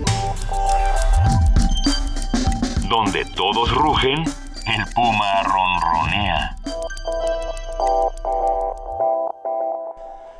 Tal vez no haya nada más bello que regalar poesía, regalar palabras, abrir el mundo a otros por medio de la imaginación de aquellos que han ido escribiendo sobre vivencias, viajes, etcétera, etcétera. Tenemos hoy en la línea a Diana Cruz, coordinadora del programa Regaladores de Palabras, y habla sobre cómo funciona este maravilloso programa en el Centro Cultural Universitario Tlatelolco. Hola, Diana. Hola, Benito, ¿cómo estás? Muy bien, muy contentos. Perfecto, pues sí, nosotros este, este, vamos a hablar un poquito del programa Regaladores de Palabras. Eh, Regaladores de Palabras es un programa que surge en el Centro Cultural de Ciudad Universitaria en el 2008, pero por iniciativa de la Coordinación de Difusión Cultural UNAM, en 2011 se extiende a otras dos sedes, una de ellas es el Centro Cultural Universitario Tlatelolco. Regaladores de Palabras es un programa artístico de narración oral dirigido a toda la familia, pero con especial atención en los niños y niñas que nos visitan. Los narradores orales, conocidos como cuentacuentos, especialistas en las artes escénicas, son artífices de sueños que con su arte de voz, gestos e imaginación regalan a la gente alegría y por supuesto muchas palabras. El objetivo del programa siempre ha sido fomentar el hábito de la lectura entre el público infantil a través de estos narradores orales. Dentro de nuestras temporadas hemos tenido narradores de diversas partes de la República, claro también, bueno, de este, locales del Distrito Federal, pero también tratamos de traer a narradores de otros estados de la República, como por ejemplo Oaxaca, Michoacán, Veracruz, Nuevo León, eh, casi abarcando todos los estados de la República. Bueno, esa es nuestra intención. De igual manera, también este, invitamos a narradores internacionales, como igual ejemplos, este, podemos poner España, Venezuela, Argentina, Cuba, entre otros países que nos comparten historias de su cultura, enriqueciendo a los públicos que nos visitan cada fin de semana. El programa ha tenido gran aceptación dentro del público que nos visita, que en ocasiones es muy variado, pueden ser familias completas y hay niños que también acuden continuamente por la gama de opciones que cada fin de semana presentan los narradores orales. Este fin de semana, por ejemplo, nos visitan del estado de Hidalgo Yasmira Rodríguez y para el siguiente fin de semana, el domingo 20 de septiembre, estará contando historias y leyendas de su país de origen, Colombia, Andrés García, mejor conocido como Evaristo. Como un intento más, en cada función, eh, a los, los niños pueden ganarse un libro, el cual se sortea dentro del público asistente. Aquí, regaladores de palabras se presentan sábados y domingos a la una de la tarde y estamos y en esta temporada de otoño abarca hasta el mes de noviembre todos los fines de semana eh, a la una de la tarde en el Centro Cultural Universitario Tlatelolco, el cual está ubicado al norte de la Ciudad de México, en la Avenida Flores Magón, número uno, en la unidad habitacional Nonoalco Tlatelolco. La entrada es totalmente libre y abierta a todo el público en general al cual esperamos con las puertas abiertas en este recinto universitario. También, bueno, les recordamos que pueden checar la página de internet del Centro Cultural Universitario Tlatelolco, que es www.tlatelolco.unam.mx, en donde encontrarán más información del programa y también en nuestras redes sociales eh, de Facebook, que es CCUT Regaladores de palabras. Bueno, esa es como en general la información del programa y de los cuentos que se dan en Tlatelolco todos los fines de semana. Diana, nos gusta muchísimo el proyecto de regaladores de palabras. Algunos hemos estado presentes cuando ocurren estas narraciones orales bellísimas. A ti te ha tocado estar ahí. ¿Nos podrías contar un poco del ambiente que se genera, de las reacciones de los niños, del entusiasmo que se vive alrededor de este maravilloso proyecto? Sí, claro, sí, exactamente. Yo en el Centro Cultural coordino esta, esta ese programa y siempre pues vemos a, a los niños pues que van con sus papás y en ocasiones pues hasta a veces los papás están más entusiasmados con las historias, ¿no? Y los niños aunque parezca que no que no ponen atención o que están un poco distraídos, siempre le responden a los narradores con, "Ah, sí, es que la bruja se apareció o es que el dinosaurio estaba era verde, ¿no? Todavía estaba ahí. Exacto, ¿no? Exacto. Y entonces que los monstruos este no existen o que sí existen y que se esconden en el baño, ¿no? O que el mejor lugar para esconderse es la cocina o cosas así, ¿no? Siempre los niños siempre sorprenden a los narradores este que están ahí, siempre los sorprenden con cada este iniciativa eh, no siempre están ahí muy emocionados y también a veces los papás o, o como les comentaba son siempre familias completas las que asisten y este va la abuelita y que este, con su nieto y, los papás o los amiguitos y me dicen, no, es que ya trajimos a los amigos, o ya trajimos a los sobrinos, o el tío que nos visitó de tal estado de la República, también lo trajimos, dijimos que tenía que conocerlos, ¿no? Entonces, siempre es este como un incentivo para nosotros que les guste, que les guste el programa y que bueno, siempre siempre asistan y también pues para que disfruten de de los recintos no culturales que que en esta parte de la zona norte este hay pocos, pero que la universidad hace como ese esfuerzo para llevar a este la cultura eh, más cercana a esta parte de la de la zona norte que estaba un poco descuidada. Muy bien, claro que sí. Diana Cruz, coordinadora del programa Regaladores de Palabras, todos al Centro Cultural Universitario Tlatelolco el fin de semana a escuchar, a divertirse, a pasarla bien. Muchas gracias por estar esta mañana con nosotros. Muchísimas gracias, Benito. Gracias. Gracias. Gracias. Un abrazo, hasta luego. Bye. Primer movimiento. Donde la raza habla.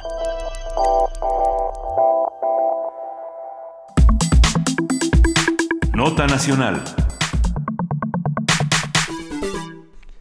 Integrantes del Consejo Ciudadano para la implementación de la reforma constitucional de derechos humanos enviaron una carta al presidente Enrique Peña Nieto en la que reiteran la importancia que tiene el esclarecimiento de los hechos ocurridos el 26 y 27 de septiembre de 2014 en Iguala y en Cocula Guerrero. Señalan que el informe que entregó el grupo interdisciplinario de expertos internacionales contiene nuevos elementos que deben ser valorados por la autoridad responsable de investigar y sancionar esos delitos. Reconocieron el valor que significó el convenio entre la Comisión Interamericana de Derechos Humanos y el gobierno mexicano para que el grupo de expertos pudiera realizar un trabajo meticuloso y profesional, pero expresaron también que los resultados obligan al Estado mexicano a explorar líneas de investigación que fueron previamente desechadas por la PGR, así como a replantear toda la investigación para que explique qué pasó y quiénes son los responsables. Sobre lo que plantea esta carta y sobre las implicaciones de una reforma constitucional para los derechos humanos,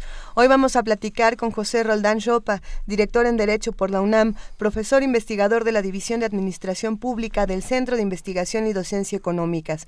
Él se ha desempeñado como servidor público en el Distrito Federal y en la Secretaría de Gobernación. José Roldán, buenos días, ¿cómo estás?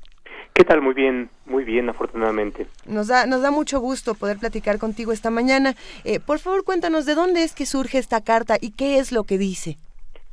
Hace mm, ya algunos meses se constituyó un Consejo Ciudadano de Seguimiento a las Reformas en materia de derechos humanos y un grupo de académicos, de periodistas, eh, lo integramos y por supuesto hemos estado eh, siguiendo las distintas iniciativas del gobierno federal, y de los gobiernos de los estados, pero también los acontecimientos en el en el país. Y uno de estos, por supuesto, de manera sobresaliente es el de Ayotzinapa. Y eh, con motivo del informe que rindió esta comisión, consideramos importante que el eh, Consejo Ciudadano en su conjunto expresara, expresara su preocupación ante las autoridades, el presidente, el secretario de Gobernación, eh, que ustedes han, eh, han comentado. Entonces, este es el motivo de esta, de esta carta. ¿De, ¿De, dónde surge, hola, buen día José Roland Chopa, ¿de dónde surge el Consejo Ciudadano y cómo funciona? El Consejo fue integrado a convocatoria de la Secretaría de Gobernación y funcionamos de manera colegiada en reuniones periódicas que convoca precisamente la Secretaría de Gobernación y eh, con una agenda previamente determinada.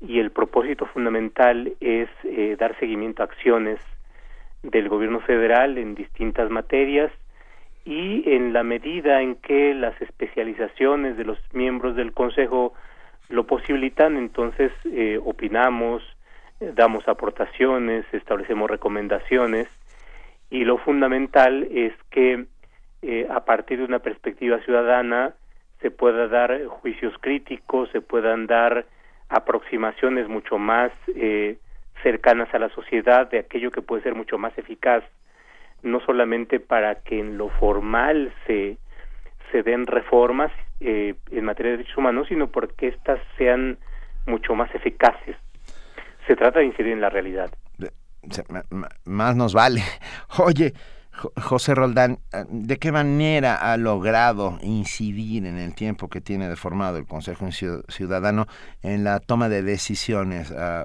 con respecto a los derechos humanos en nuestro país? Tema complicado y que está sí. en la palestra últimamente por todo lo que nos está pasando alrededor, ¿no?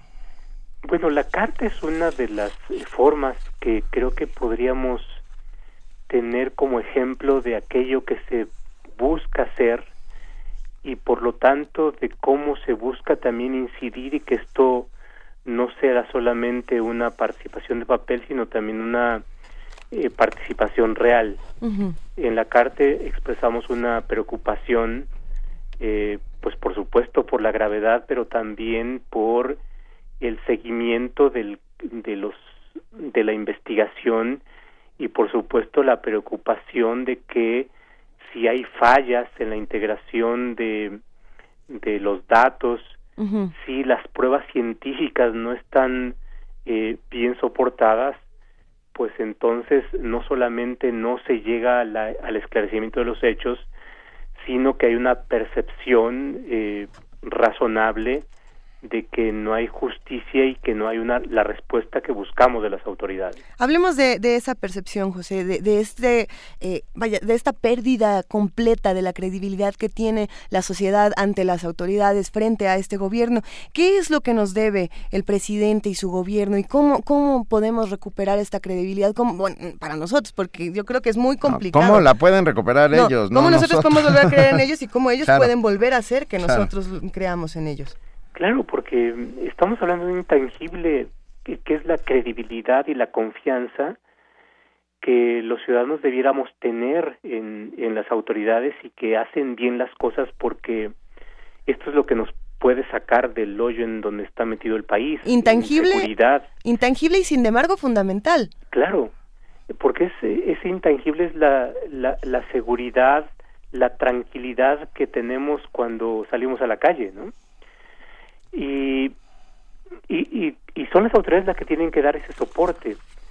Eh, y este soporte se va dando en la medida en que hay investigaciones objetivas, investigaciones rigurosas, eh, y por supuesto que están soportadas. En el caso que, que, que, vimos en la declaración, hay un tema de soporte y es si científicamente no eh, sostenible que haya que dado como se narró los acontecimientos, se hayan incinerado decenas de, personas, de cuerpos de personas. Entonces, eh, si esto no es creíble, pues entonces viene la luz de interrogantes. Y, y, yo creo que el informe de los expertos pone en el centro de discusión esto. Y por supuesto, cómo puede recuperarse la credibilidad haciendo el uso del mejor conocimiento disponible, teniendo detrás de este de, las pruebas periciales la información eh, que nos da la ciencia y bueno esto es eh, lo, lo, que hay no ah sí me quedé pensando en, en, en tantas cosas que hay alrededor de esto. Cómo podemos los ciudadanos de a pie apoyar, ayudar a este Consejo Ciudadano para que por fin la impunidad deje de ser esta constante en, en México? Me parece que es muy importante y, y, eso es lo que discutimos y compartimos los miembros de este Consejo, que si existen instancias como esto y que tienen esta proximidad o esta puerta de acceso a las autoridades, se haga valer la voz la carta, como ustedes pueden ver, está suscrita por todos los integrantes y, eh, y establece una posición.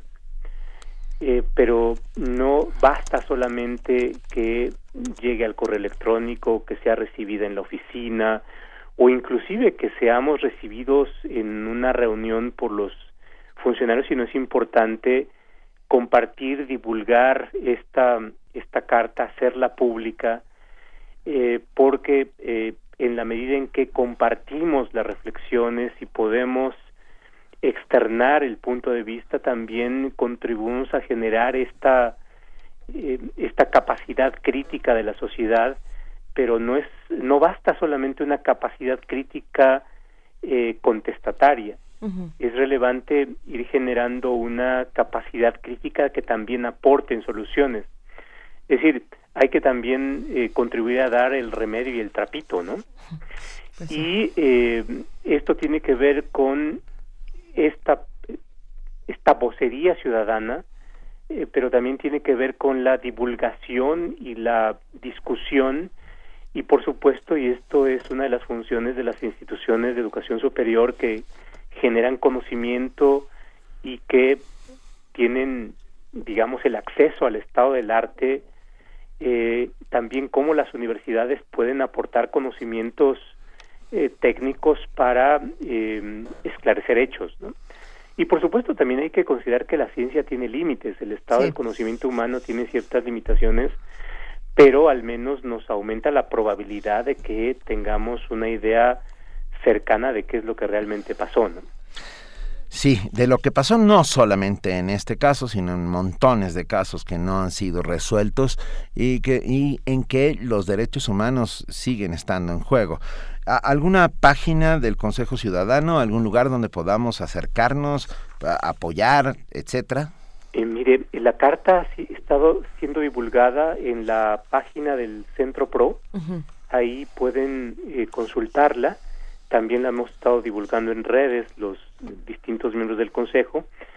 Y, bueno, yo creo que es importante que em, si existe interés y nosotros invitaríamos a que sea esto, eh, haya una eh, comunicaciones. Las redes ahora nos permiten una mayor agilidad y, proximidad, em, la expresión de no solamente el apoyo a la carta, sino al informe del Comité eh, de la Comisión Interamericana de Derechos Humanos y bueno, esta exigencia de esclarecimiento de hechos hacia las autoridades.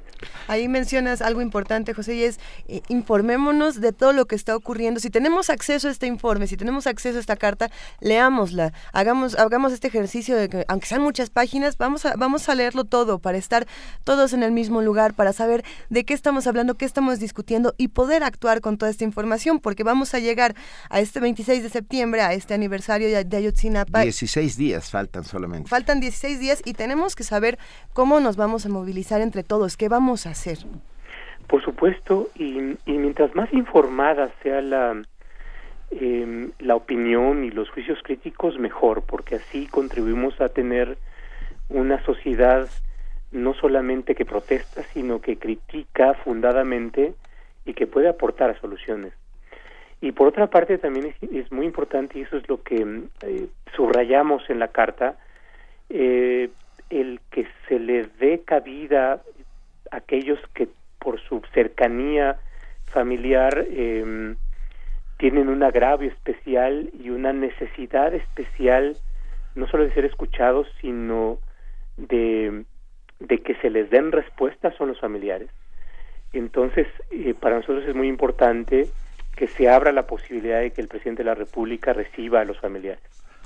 Pues sí a nosotros también nos parece importante, nos, nos parece importante que todos los eh, impartidores de justicia y los que tengan que ver con ella den la cara y, y no solamente eso, cumplan a rajatabla la ley que yo creo que es por donde nuestro mal mayor, ¿no? El que no tenemos leyes que están bastante bien escritas, nuestra constitución es ejemplar en muchos sentidos, pero si no la cumplimos, pues no sirve para nada. Y, el cumplimiento de la ley es lo que va dando confianza, ¿no? Es decir, en, el, en los tratos que tenemos ustedes, yo, en la medida en que somos recíprocos y que recibimos las respuestas esperadas, se va generando la confianza. Muchísimas gracias. Estamos muy agradecidos por esta plática que acabamos de tener esta mañana con José Rondán Chopa. Eh, si te parece, sigamos platicando de qué pasó con la carta en próximos días. Por supuesto. ¿Y qué va a pasar dentro de 16 días en que se cumple el primer año de los lamentabilísimos hechos de Iguala y de Cocula que todavía no han sido aclarados en, un muy importante por ciento? Con mucho gusto. Gracias, un abrazo. Gracias por, darle con esta carta. gracias a ti. Primer movimiento. La vida en otro sentido.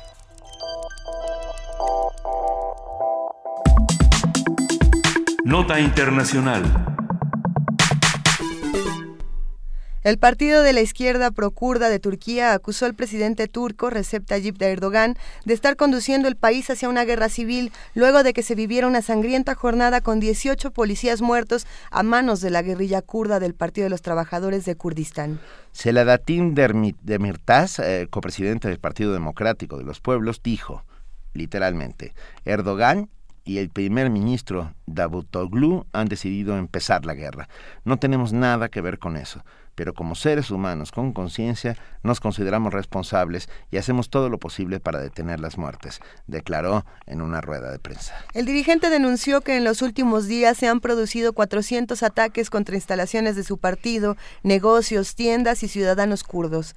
Aseguró que están tratando de eliminar todo lo que parezca kurdo. Asimismo, responsabilizó de los ataques al partido islamista AKP, es decir, el Partido de Justicia y Desarrollo, y a los servicios de inteligencia. Respecto al recrudecimiento de los ataques de la guerrilla que ha matado a 31 soldados y policías en los últimos días, el dirigente kurdo dijo que su partido está contra todas las muertes. Sin embargo, sin importar si se trata de guerrilleros, soldados o niños. Un análisis de la situación de la respuesta de los kurdos y del balance de fuerzas en Turquía lo brinda hoy la maestra Ana Luisa Trujillo, profesora de Relaciones Internacionales en la Facultad de Ciencias Políticas y Sociales de la UNAM y miembro de la Asociación Mexicana de Estudios Internacionales. Ana Luisa Trujillo, buenos días, mil gracias por acompañarnos esta mañana. Al contrario, el gusto es mío, buenos días.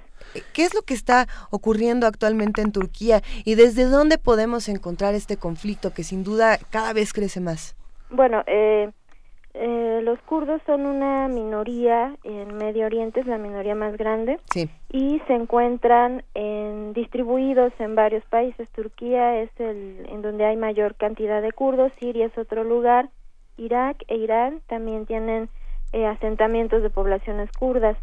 Sin embargo, el problema eh, o la, la intensidad de, de las minorías kurdas se da principalmente en Turquía, donde eh, se fundan eh, partidos, algunas eh, guerrillas, por ejemplo, como la PKK, que es el Partido de los Trabajadores del Kurdistán.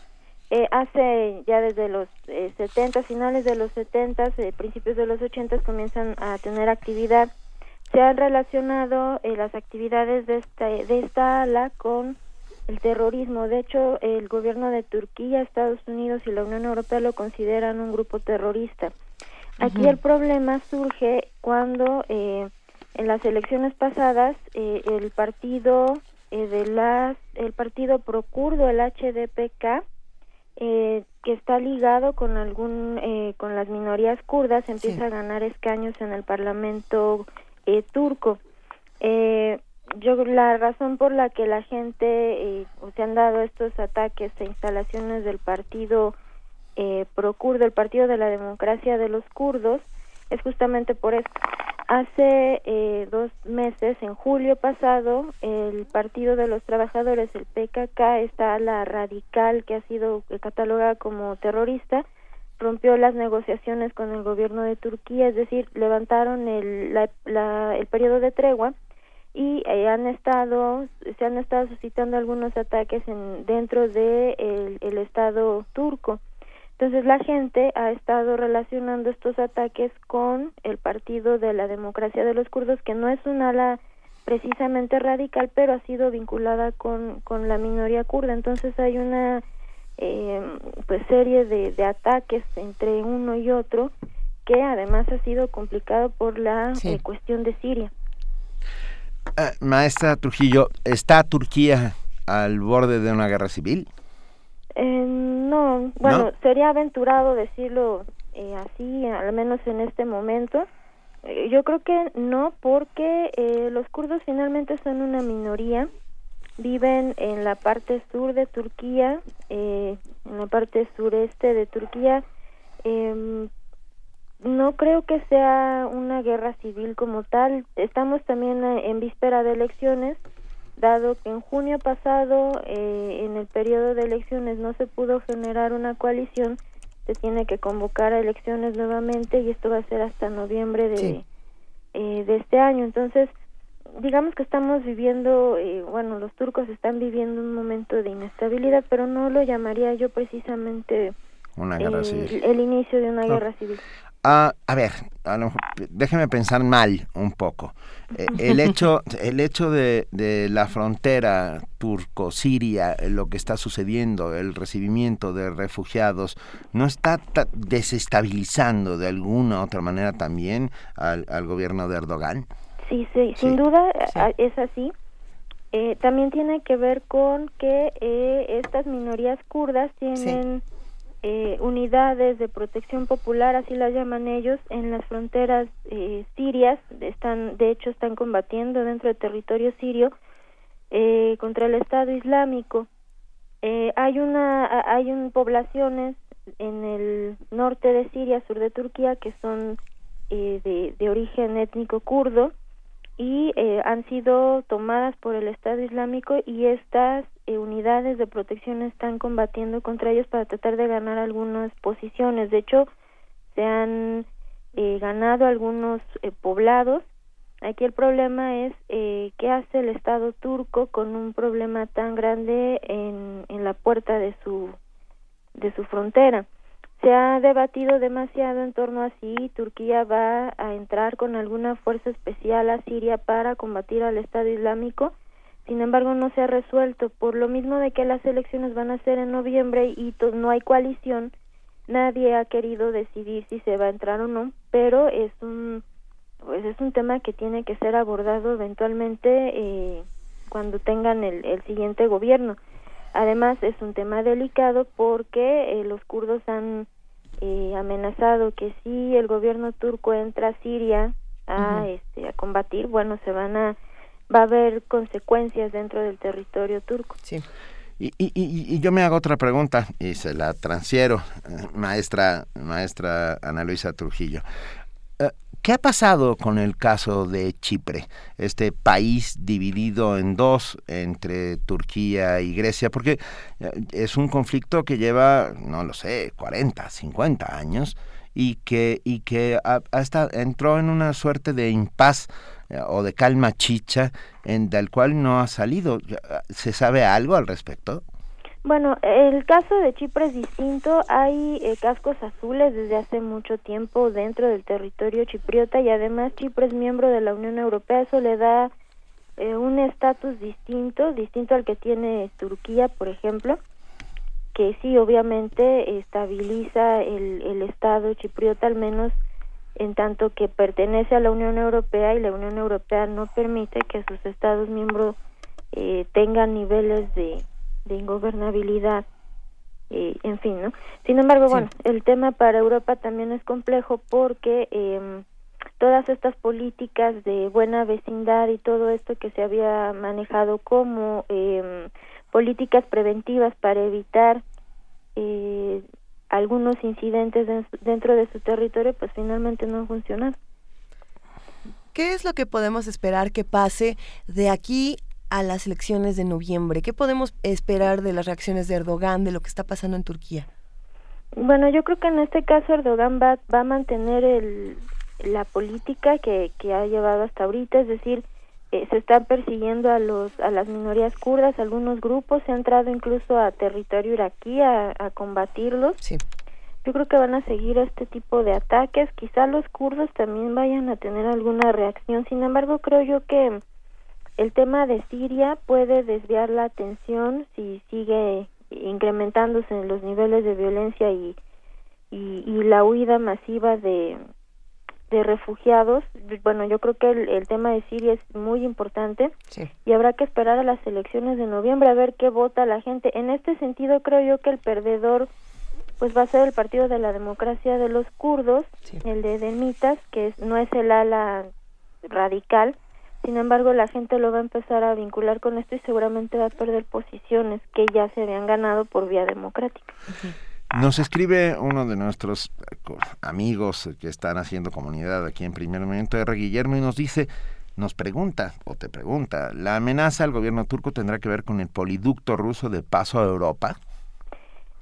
Mm, No lo sé, no, no, no, no sé si este tema eh, pueda ser vinculado. Eh, más bien tendríamos que, que revisar qué, qué posición va a tomar Rusia respecto a lo que vaya surgiendo en Turquía, porque Turquía es un eh, punto estratégico. Efectivamente, hay un poliducto que pasa por por Turquía y es un punto estratégico también para la Unión Europea porque la apuesta de la Unión Europea es eh, dejar de, de tener una alternativa del, de los eh, gasoductos rusos que, que pasan por la parte este, por Ucrania, Bielorrusia, en fin, para que, que pase por Turquía para no depender precisamente de lo que Rusia decida, ¿no? Entonces, bueno, creo que aquí el tema es, es clave para la Unión Europea. Sin duda, ¿qué, qué pasará, eh, en tu opinión, con toda esta violencia? ¿Va a subir más el nivel de violencia? ¿Se va a mantener igual? Eh, ¿En Turquía? Sí. Bueno, yo creo que de aquí a las elecciones vamos a tener eh, pues, niveles de violencia importantes. sin embargo, creo que el tema de la elección en noviembre nos va a dar un poco más de claridad y quizá en ese momento podamos tener una lectura más más firme de cuáles van a ser las tendencias políticas, sobre todo para la minoría kurda. Si nos lo permites, Ana Luisa Trujillo, platiquemos. bueno, ojalá que podamos platicar antes, pero después de las elecciones sería importante saber qué es lo que va a pasar. Claro que sí, claro que sí. Pues es un gusto siempre estar en el programa. No, bueno, para nosotros el gusto es nuestro y aprendemos mucho y, sabemos cosas que definitivamente son importantes para entender el estado actual del mundo. Ana Luisa Trujillo, profesora de Relaciones Internacionales en la Facultad de Ciencias Políticas y Sociales de la UNAM y miembro de la Asociación Mexicana de Estudios Internacionales, te damos las más cordiales gracias. Al contrario, gracias a ustedes. Un abrazo, hasta luego. Hasta luego. Movimiento. Donde la raza habla.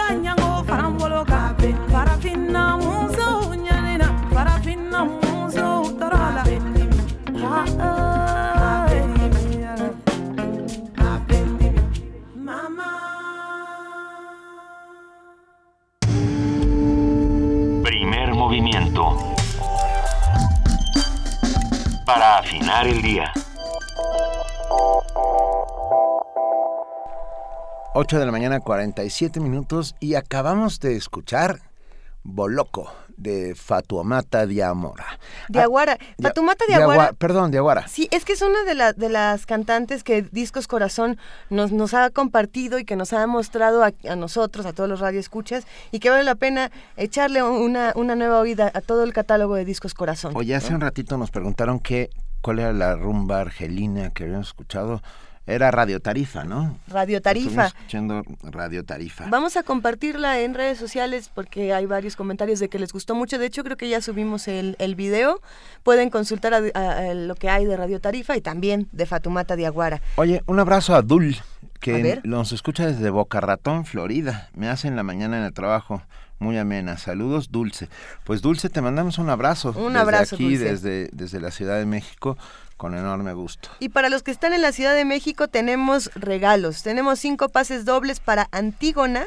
Que, bueno, a ver, los que quieran ir a Antígona es el jueves 10 de, de septiembre, es hoy. Es hoy a las 8 de la noche y vamos a regalar estos cinco pases dobles por teléfono. El teléfono es 55 36 43 39. Va de nuevo, 55 36 43 39. Nada más con que nos den su nombre completo y su correo electrónico para que nos podamos poner en contacto con ustedes. Es importante que vengan hoy mismo a recoger estos boletos porque si no ya se quedan sin, sin ver Antígona. Estos sí los pueden recoger aquí en Radio UNAM, Adolfo Prieto 133, Colonia del Valle, a dos cuadras del Metrobús Amores. ¿Y, Y- tenemos más? Pero tenemos otros tres pases dobles A ver. para el Teatro Juan Ruiz de Alarcón el próximo viernes a las 8 de la noche. Es de lo mismo, es para también ver Es, la Antígona. es para ver Antígona Sí. también. Venga, tres, también tenemos tres pases dobles para el viernes y estos van por Twitter. Eh, por favor, su nombre completo, ya lo saben, aquí tenemos esta Hashtag quiero Antígona. Eso. Ahí con eso, órale. hashtag, quiero Antígona, nombre completo. correo electrónico y ya con eso se llevan estos tres pases dobles para mañana. Y ¿Tenemos ten- otros? otra- sí, tenemos otros tres pases dobles para el taller coreográfico de la UNAM en la sala Miguel Covarrubias el domingo a las 12.30 horas. Tres pases dobles, eso va a ser en el muro de Face, de Facebook. Por favor, su nombre completo más su email para que Vania Nuche no ande ahí peleándose con seudónimos. Este, para que sea yo, mucho yo más también fácil. quiero taller coreográfico. Bueno, Pues escribe rápido. ahori- ahorita no, No, porque no es cierto. ¿eh? Pero los que nos están escuchando, sí dense una vuelta a todas estas alternativas que les estamos proponiendo para que redescubran esta ciudad en la que vivimos. que ah, ya se dieron cuenta, eh, creo que todos, pero también, sobre todo, Adam Beldarrán, que nos dijo, ¿dónde está Juana Inés de esa? ¿Dónde está Juana ¿Dónde Inés de esa? Eh, La verdad es que ha hecho un pacto de silencio como los monjes cartujos y por- no no es cierto. Hoy no hoy no está aquí entre no con nosotros mañana está de regreso. Ah, fue fue a hacer una diligencia, como diría el señor John Ford. Los gajes del oficio de ser el jefe de, de información de primer movimiento tiene que estar de aquí para allá y nosotros le mandamos un gran abrazo Sí, donde quiera que un esté. beso a Juana Inés que mañana está aquí como siempre, como todos los días, solamente hoy hoy no va a estar. Nos ha escrito mucha gente y lo agradecemos muchísimo, todos los que hacen eh, comunidad con nosotros. Sí, ya nos han escrito eh, varios radioescuchas, les mandamos a todos un abrazo, que nos han dicho que en Tuning, la aplicación, no se está escuchando bien el programa. Eh, parece ser que ya se está escuchando mejor, pero de cualquier manera las alternativas para que nos puedan escuchar, si no es a través del 96.1 FM, nos pueden escuchar en esta, en esta aplicación en Tuning, pero también nos pueden escuchar en www.radiounam.unam.mx, donde no solo pueden escuchar lo que está pasando justo ahora, en, en este momento, sino que también nos pueden escuchar en podcast. Por si hay alguna mesa, alguna entrevista que les haya gustado, me pueden volver a escuchar todo lo que ha pasado desde el principio de este programa hace un año hasta nuestros días. El señor de los seguros volvió a escribir El y señor dice, de los es que me seguros. encanta, sí. Eloy López, el señor de los seguros, dice, yo siempre lo escucho cuando, desde que inician, es cuando dejo al cachorro mayor, a su hijo. Ah, ¿Quién más nos ha escrito? Claudia Guerrero, estuvo muy bien, me acompañan en mi trayecto a la oficina. Adam Beldarrain preguntaba por Juana Inés de esa, ya, ya, ya lo saben ustedes. Sí, también nos han, ya nos están escribiendo para llevarse los boletos de Antígona. Apúrense, porque si no se van a quedar sin boleto. Pero si no lo hacen por Twitter o por Facebook, recuerden que pueden llamarnos al 55 36 43 39, donde Patti les va a contestar con mucha alegría. Así que ya está. ¿Quién más nos escribe? A ver, nos preguntan aquí, bueno, no nos preguntan, nos dice, nos dice, a ver dónde quedó este tuit que les iba yo a compartir. Aquí está. Miguel Ángel R. nos dice una de las cosas por las que su programa me atrapó son los temas tan interesantes y poco atendidos por otros medios. Yo creo que esa es parte de nuestra misión, de, la forma en que hemos estructurado primer movimiento, hablar de todo aquello ronroneamos mientras otros rugen. O sea, hoy, hoy, que, hoy, hoy, por ejemplo, todos hemos aprendido cosas cosas divertidas, interesantes, eh, diferentes, como por ejemplo...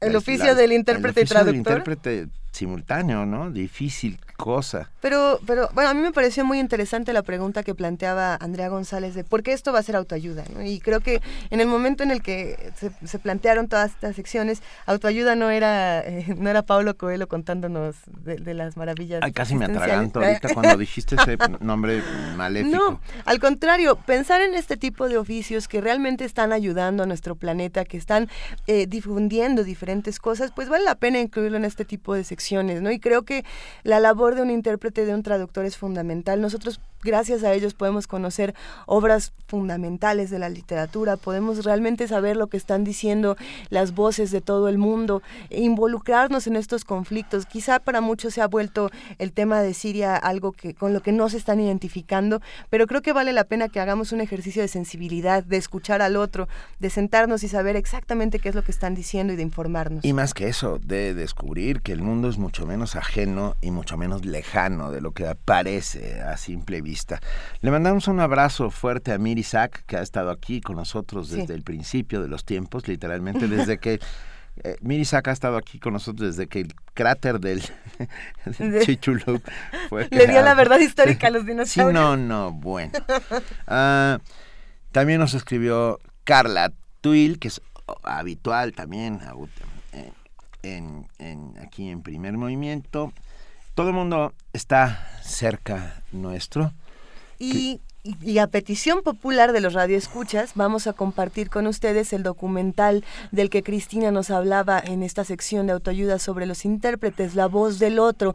Ella nos lo va a compartir y nosotros lo vamos a subir en una liga al Facebook. Entonces estén al pendiente porque pues sí, hay que, hay que escuchar la voz de los otros.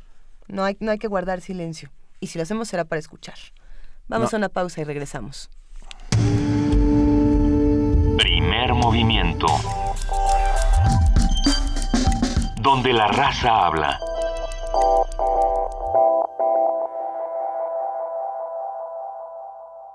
Llega por primera vez a América Latina el Foro Internacional Metrópolis 2015. México es sede del encuentro que reúne a investigadores, organizaciones civiles y expertos para analizar el fenómeno de la migración. Asiste al ciclo de conferencias del 7 al 11 de septiembre en el Palacio de Minería de la UNAM, Tacuba 5 Centro Histórico. Inscríbete y consulta el programa de actividades en www.metropolis2015.unam.mx. El Centro de Investigaciones sobre América del Norte y Radio UNAM invitan capital del país, los mexicanos, ya votamos. Ahora, el Tribunal Electoral del Distrito Federal, responsable de garantizar los derechos políticos de los ciudadanos, resolverá las inconformidades con base en los principios de certeza, legalidad e imparcialidad, para que el voto legítimo que tú expresaste en las urnas sea respetado. Tribunal Electoral del Distrito Federal, por la protección de tus derechos político-electorales. Conversar, escuchar, transformar. En la calle el acoso. Si unos y otras nos pusiéramos en el lugar de la otra persona, seguramente podríamos acompañarnos y cuidarnos más, más solidaria y más lúdicamente. Aquí estamos otra vez. Aquí estamos para seguir hablando sobre las temáticas de género. Es necesario, es urgente, es indispensable para todas y todos. Dicen por ahí que la gente privilegiada jamás se da cuenta de las injusticias grupo nace sin poder y el otro grupo nace con poder y eso determina todas las relaciones sociales que vas a hacer en tu vida. Las mujeres mayores creo que enfrentan muchos más problemas. Tejiendo Género, tercera temporada. Escúchanos a las 13.30 horas por el 96.1 de FM. 15 minutos diarios de lunes a viernes. Invitan el Instituto Nacional de las Mujeres, el Programa Universitario de Estudios de Género y Radio UNAM porque solo a través de la equidad podremos construir una sociedad más justa.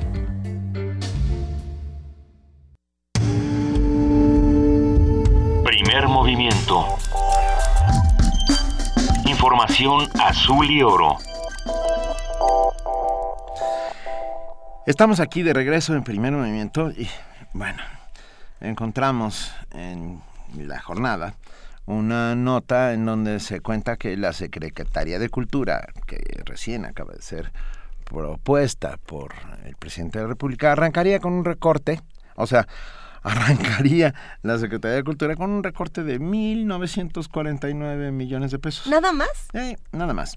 Mm. Eh, en su proyecto de presupuesto para este año, Peña Nieto propuso un gasto al Conaculta de 5.181 millones de pesos, pero con las reasignaciones aprobadas por los diputados, su presupuesto se elevó a 7.292 millones. Para 2016, el proyecto considera 5.343 millones, así que hay un recorte francamente importante.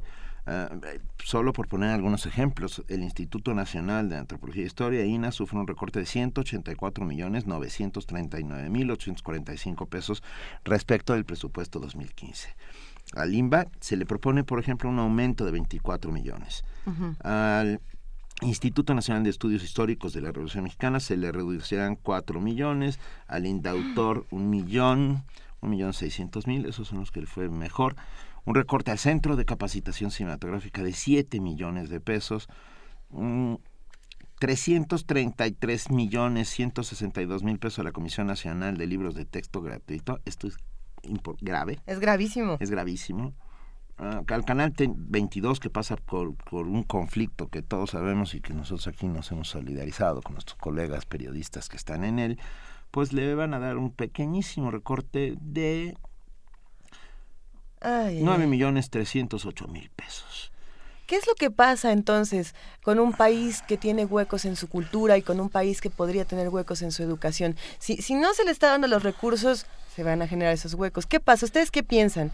Escríbanos, arroba P Movimiento, diagonal Primer Movimiento UNAM. ¿Qué pasa con un país que no tiene cultura? Tenemos teléfono también 55 36 43 39. Más los recortes propuestos a las universidades públicas.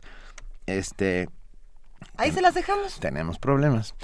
Pero bueno, nos vamos directamente a nuestro corte informativo de las 9 de la mañana con nuestra compañera Elizabeth Rojas. Hola Elizabeth. ¿Qué tal, Benito? Buenos días.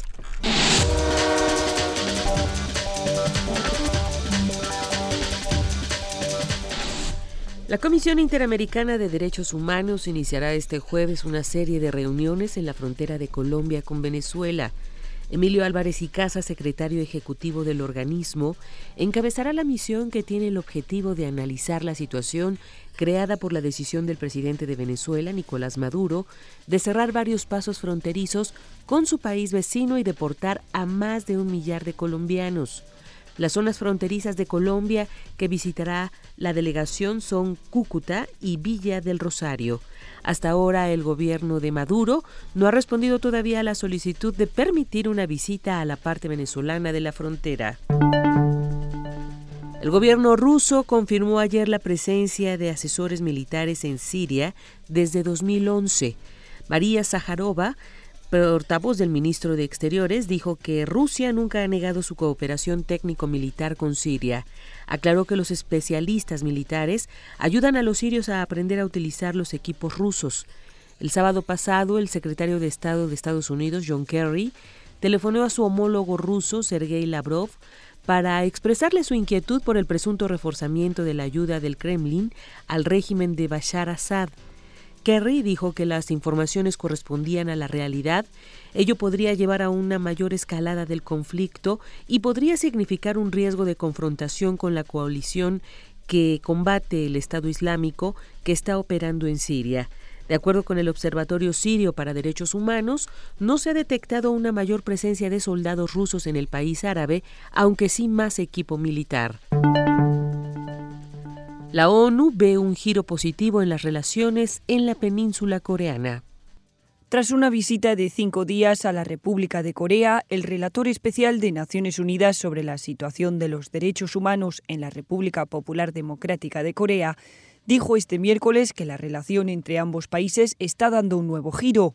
Sobre la base del acuerdo alcanzado el 25 de agosto, representantes de ambos países se reunieron y discutieron maneras de reanudar la reunión de familias separadas, dijo Marsuki Darusman en un comunicado de prensa. Según el relator, se trata de un paso prometedor que podría alentar el diálogo intracoreano y el contacto entre las personas. Darusman también se refirió a las menciones públicas cada vez más frecuentes de una potencial unificación en el corto plazo en la República de Corea la discusión sobre la unificación hace que el trabajo sobre rendición de cuentas sea más urgente que nunca, añadió.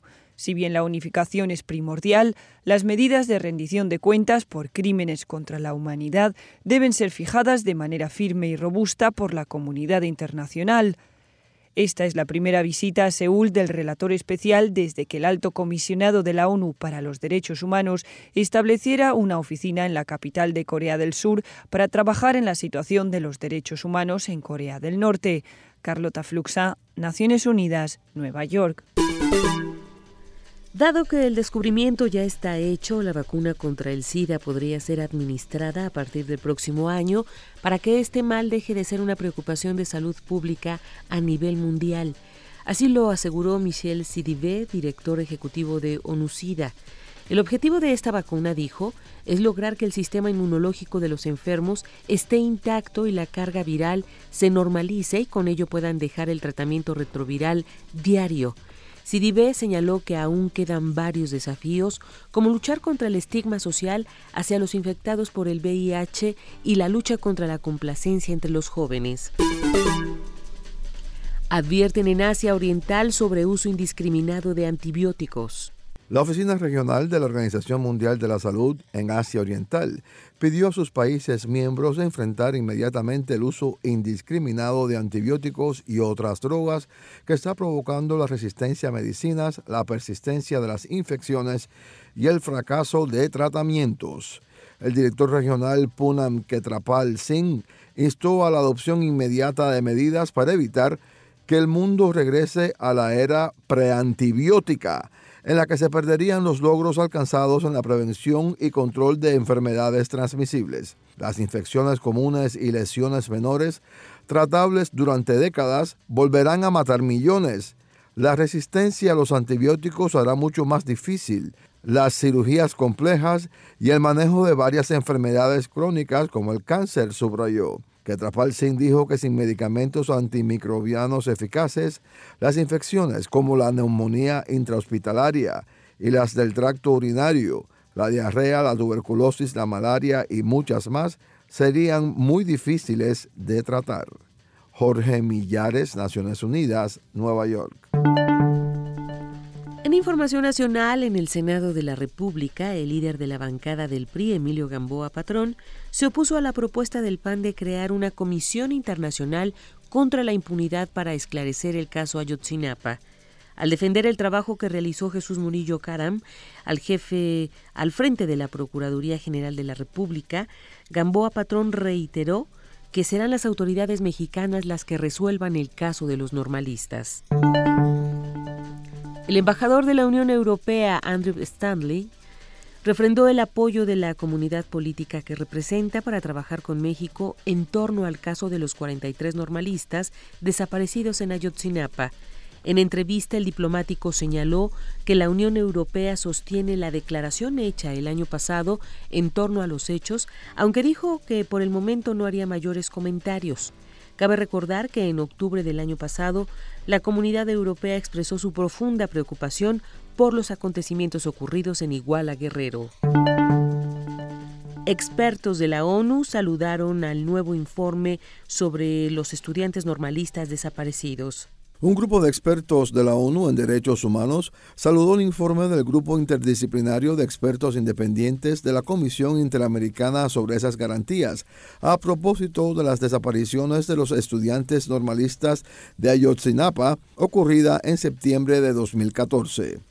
En un comunicado coincidieron con la convicción expresada por el grupo independiente de que los 43 estudiantes no fueron incinerados en el basurero de Cocula como fuera sostenido en la versión oficial de los hechos. Además, concordaron con la afirmación del grupo independiente de que debe haber un replanteamiento general de la investigación a partir de los déficits que presenta el informe oficial en aspectos como la búsqueda de los estudiantes, la dispersión de las investigaciones, la calificación de los hechos y las alegaciones de malos tratos y torturas. A la luz de los nuevos hallazgos, los expertos de la ONU sostuvieron que la investigación sobre los hechos debe ser exhaustiva y ahondar en los distintos grados de participación de todas las autoridades que por acción o por omisión estuvieron involucradas en lo sucedido. Jorge Millares, Naciones Unidas, Nueva York. La Secretaría de Protección Civil en Veracruz decretó una alerta química debido al descarrilamiento de un tren que transportaba productos químicos a la altura del municipio de José Azueta. Según los reportes, en cuatro de los vagones que descarrilaron se transportaba hidróxido de carbono, ácido acrílico, óxido de etileno y combustóleo. Cabe señalar que el gas de óxido de etileno tiene capacidad explosiva, por lo cual se tuvo que realizar la evacuación de los poblados cercanos. En la Cámara de Diputados, la fracción de Morena pidió una investigación independiente en torno a la empresa OHL debido a que hay más evidencia de tráfico de influencias. Esto luego de que ayer se dieron a conocer estudios donde directivos de OHL presumen haber sido recibidos por el presidente Enrique Peña Nieto, a quien le pidieron su ayuda para impedir que Infravier audite el aforo de las carreteras operadas por la empresa. Cabe señalar que un mes después de esta presunta reunión, el gobierno mexiquense canceló en definitiva el contrato a Infravier.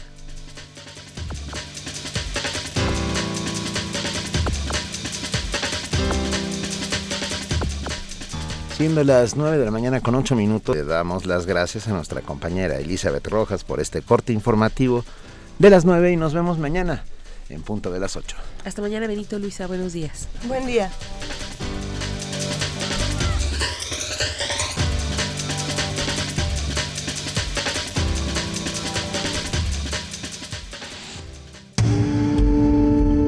Primer movimiento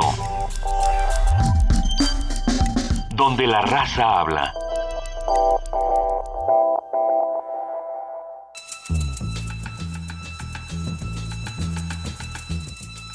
Es hora de poesía necesaria.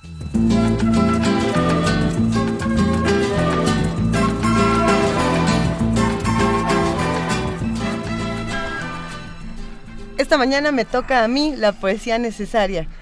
Y nos vas a sorprender. A ver, nos están acusando de que no tenemos equidad de género en el tema poético. Pero a, mí particularmente creo que hay muchas mujeres que escriben poesía. Muchas. Eh, fenomenal. Grandes poetas, grandísimas. Hemos leído aquí a Elizabeth Bishop, a Alejandra Pizarnik, hemos a Dolores Castro. Así es, hemos compartido poesía escrita por mujeres y en este caso no será la excepción. Me, me di a la tarea de encontrar un poema que a mí me fascina, ya aquí lo tenemos. Es de Anne Sexton. Anne Sexton es esta poeta norteamericana que la relacionan mucho con Silvia Plath, porque ella también es una poeta confesional. ella tenía muchos trastornos mentales. Suicida. Suicida, como también Alejandra Pizarnik. Batalló muchos años con el tema del suicidio, lo intentó muchas veces hasta que finalmente se suicida en el garage de su casa. Ella tenía una hija linda y bueno, tenía una obsesión con su madre. Muchos recuerdan a, esta mujer, a Anne Sexton, por el poema de la balada de la masturbadora solitaria, ¿no? que era como muy transgresora. Ella toda es transgresora, pero en este caso les vamos a compartir un poema traducido por Beatriz Estrada Moreno que se llama Rezando en un Boeing 707 y retrata esta obsesión que Anne Sexton tiene por su madre. Madre, cada vez que le hablo a Dios, tú te entrometes. Sales con tu bla, bla, bla en bloque, otra vez con el asunto de las cartas. Si escribo un poema, tú me das un reporte contable. Si hago el amor, me das las frases más graciosas. Señora sarcasmo, ¿por qué no te queda ningún hijo? Ellos se aguantan sus reverencias, ellos se agachan con tu estilo, ellos estrechan las manos, ¿cómo estás tú en esa misma forma inimitable? Como ellos se saltan la sopa con perejil, como tú nunca pudiste. Ellos llevan a sus hijos en sus brazos, como tazas de chocolate caliente, como tú nunca pudiste. Y todavía, todavía, con tu sonrisa, con tu hoyuelo te imitábamos, te imitábamos a lo lejos, el gran pino del verano, la playa que te bañó de aceite, el jardín hecho de narices, la luna atada sobre el mar, los grandes perros de sangre caliente, la muñeca que me diste, Mary Gray, o que tu madre me dio, o que me dio la criada. Quizá fue ella. Ella tenía un alma y era italiana. Madre, cada vez que le hablo a Dios, tú te entrometes. Arriba en el avión, bajo las nubes tan pequeñas como cachorros, el fuego postrado en el sol, hablé con Dios y le pedí platicarle mis fracasos y mis éxitos. Le pedí que me hiciera un juicio moral como lo hace. Él dice, no has hecho, no has hecho. Madre, tú y Dios flotan con el mismo vientre arriba. Primer movimiento. Escucha la vida con otro sentido.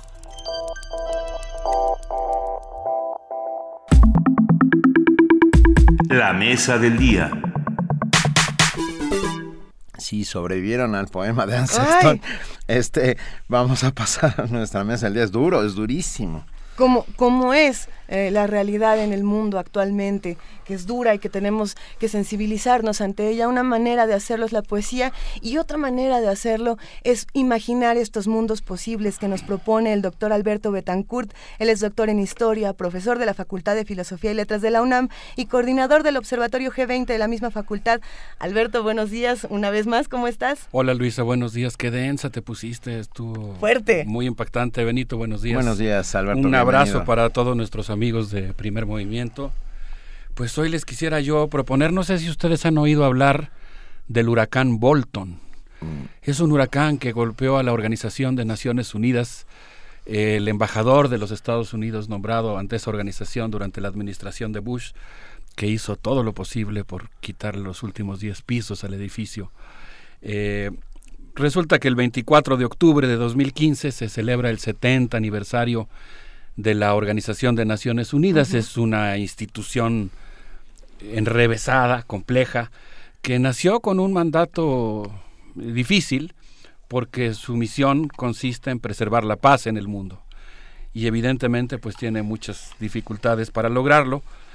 Nació en el momento en el que terminaban siete años de la guerra que le costó 40 millones de vidas a la humanidad, Así que es una organización que nace con una tarea eh, mitológica a cuestas. Mitológica. A veces eso nos hace que nos decepcione y que nos parezca que no sirve para nada, lo cual desde luego sería una exageración y sería obviar el hecho de que se trata de una institución crucial para entender el mundo contemporáneo, tanto cuando cumple con el papel de hacer que, la, que en la Asamblea General la comunidad internacional contenga a las potencias, como cuando desafortunadamente se convierte en el instrumento a partir del cual las potencias imponen su voluntad a la comunidad internacional.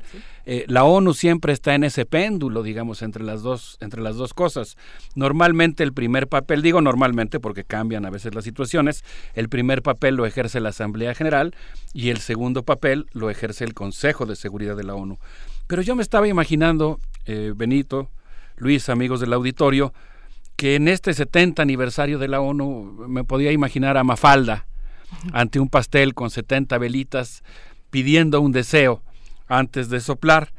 Y pensaba yo que mientras Mafalda piensa su deseo junto con nosotros y lo que le atribuimos a la ONU, pues es una buena oportunidad para abordar el tema de los claroscuros de esta organización y quería yo plantearles cuatro postales históricas. La primera se refiere a cómo le hizo la ONU para sobrevivir a la intención de George Walker Bush de volarle los diez últimos pisos a su edificio.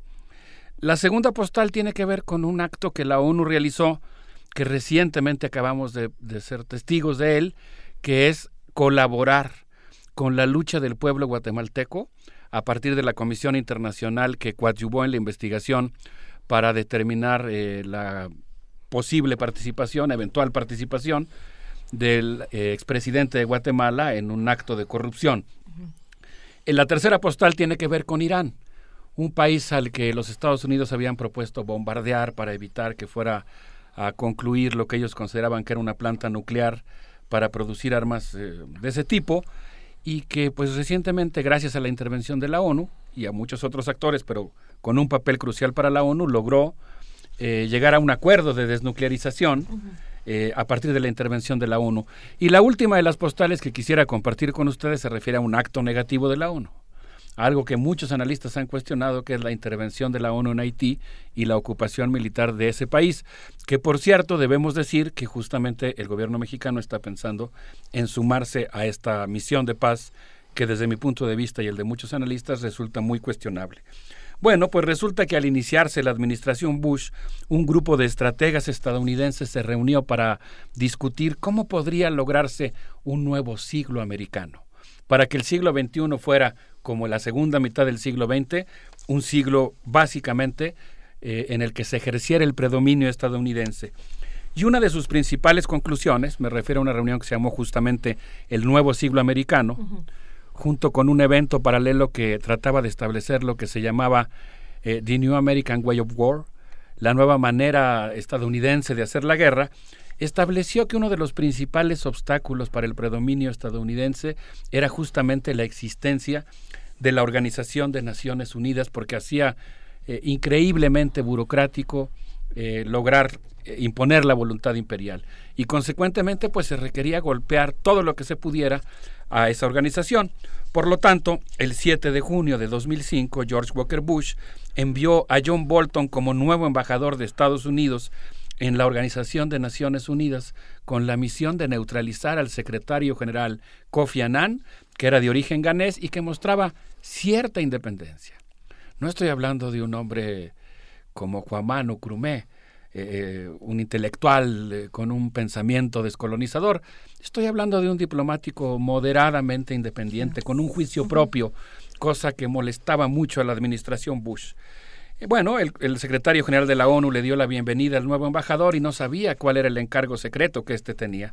Lo supo unos meses más tarde cuando el huracán Bolton, el embajador John Bolton, golpeó duramente la propuesta de reforma de la Organización de Naciones Unidas que habían trabajado durante varios años 191 países, que habían estado discutiendo arduamente cómo reformar a la organización para que cumpliera mejor con su papel y cuando finalmente llegaron a un consenso, imagínense ustedes lo que significa que esta cantidad de países se pongan de acuerdo respecto a cómo debe ser la ONU. En agosto de 2005, cuando parecía que se había llegado a un consenso, se presentó John Bolton con un documento en el que presentaba en última hora 700 enmiendas. Reventó, reventó el consenso, reventó el documento, impidió la reforma de la ONU y el diplomático estadounidense declaró años más tarde que el momento más feliz de su vida fue cuando le fue a exigir, no recuerdo qué palabra usa, pero creo que, es exactamente el término que él emplea, cuando le fue a pedir la renuncia al negro. Y él se refiere al secretario general Kofi Annan, a quien fue a pedirle la renuncia para que pudiera tomar su cargo el actual secretario general de la ONU, Ban Ki-moon. Así que bueno, pues yo pienso que cuando Mafalda esté a punto de soplar las velas del pastel, probablemente por su vasta cultura general recuerde ese momento y lo arduo que fue para la ONU sobrevivir a la administración Bush. Quisiera yo pasar a una segunda postal eh, para recordar un momento que fue realmente muy interesante. Resulta que en marzo de 1998 es un momento estremecedor, Luis, en la historia de América Latina. Juan José Gerardi Conedera, no, no sé si, lo tienes presente, él había encabezado una tarea muy ardua para Guatemala como las autoridades eh, militares que habían librado la guerra sucia contra el pueblo guatemalteco, una guerra que costó doscientas mil vidas, decían que eran exageraciones e infundios. Él se dio a la tarea en las parroquias, a partir de la organización de las comunidades eclesiales de base, de reunir los nombres de las personas que habían padecido la represión. Reunió cien mil nombres, los cuales ahora están colocados en la fachada de la Catedral de Guatemala, pero fue asesinado Monseñor Llenari en la cochera de su casa por un taxista que lo atacó a martillazos por encomienda de, de alguna institución paramilitar.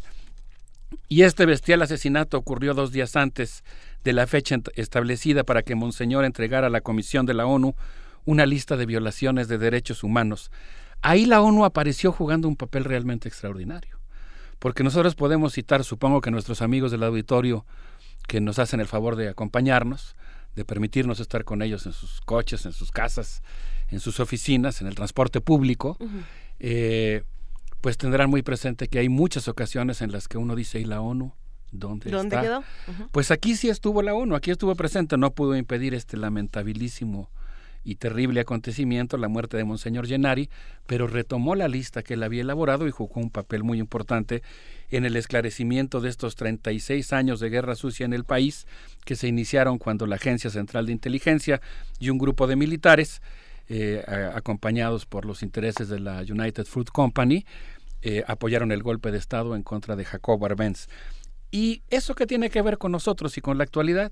Muchísimo, porque resulta que el 23 de noviembre de 2003, la propia Organización de Naciones Unidas, como una segunda intervención en Guatemala, aprobó la creación de una comisión para la investigación de los cuerpos ilegales y los aparatos clandestinos de seguridad, lo cual condujo, desde luego, a que eh, recientemente uno de los generales que participó en las matanzas promovidas por el general Efraín Ríos Montt, eh, Otto Pérez, el que fungió como presidente de Guatemala hasta hace unas semanas, cayera prisionero.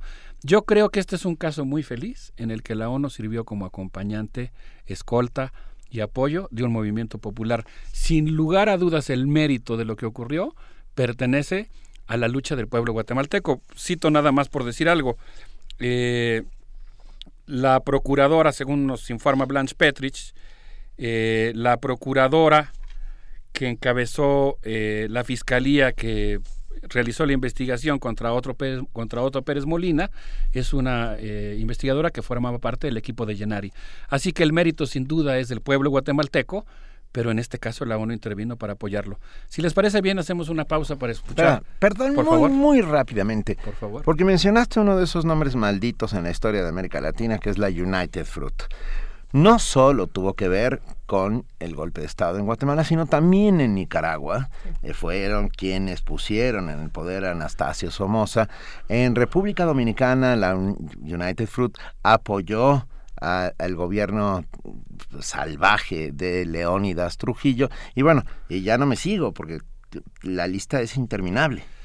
Y, y si no me equivoco, es de hecho la empresa la que da lugar al concepto de repúblicas bananeras. ¿no? Así es. Quizá tiene Por un eso antecedente anterior, por, eso, tengo la duda. Por eso se le empiezan a llamar repúblicas bananeras, porque, porque tenían que ver con las bananas, las bananas Juanita, que eran las productoras, bueno, pre- no, eran producidas por los países y luego nada más les ponían el sello de la United Fruit y distribuidas por el mundo. Así es. Bueno, pues con un saludo muy afectuoso, un abrazo para celebrar el triunfo del pueblo guatemalteco, esta pieza de la Hermandad Latinoamericana de Actitud María Marta que se llama Hijo mío, a ver si les gusta, a ver qué les parece. Actitud María Marte una vez más. Contraofensiva cultura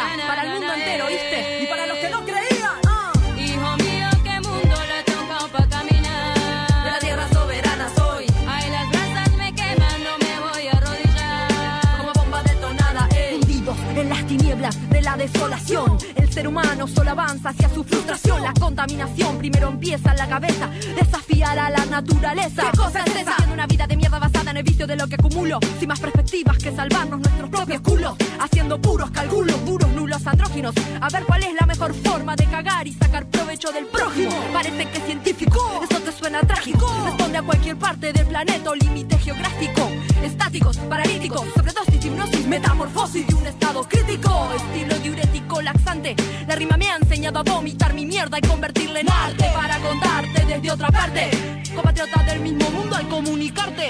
Recuerdos hermos ya, sí, me ven queriendo entrar con, con este estilo rapeando a cada paso voy derrumbando muros, llevando conmigo el don de mis palabras para que se queden contigo y con este abracadabra introducirme por tu oído que el rap por estos días, amigo, se ha convertido la guía protectora de los que estaban perdidos desde el momento que han nacido, ha trascendido, sobrevivido y fue creciendo lento, seguro un movimiento, ahora va en aumento, ves se ramifica, intensifica, uniendo lazos solidarios que por el mundo se multiplican. ¿Quién lo diría? Que así sería en cualquier parte del hemisferio. La vida humana está podrida, huele a cementerio. Dicen que no hay opciones, que no hay alternativas. Vamos, no seamos cagones y cambiar la historia es cuestión de voluntades colectivas, vivas y no vidas pasivas. En pleno romance con nuestras penas, rompamos las cadenas, bajemos los escudos. Si de una forma u otra todos de igual modo nos rompen el culo, boludo, no seas tan testarudo.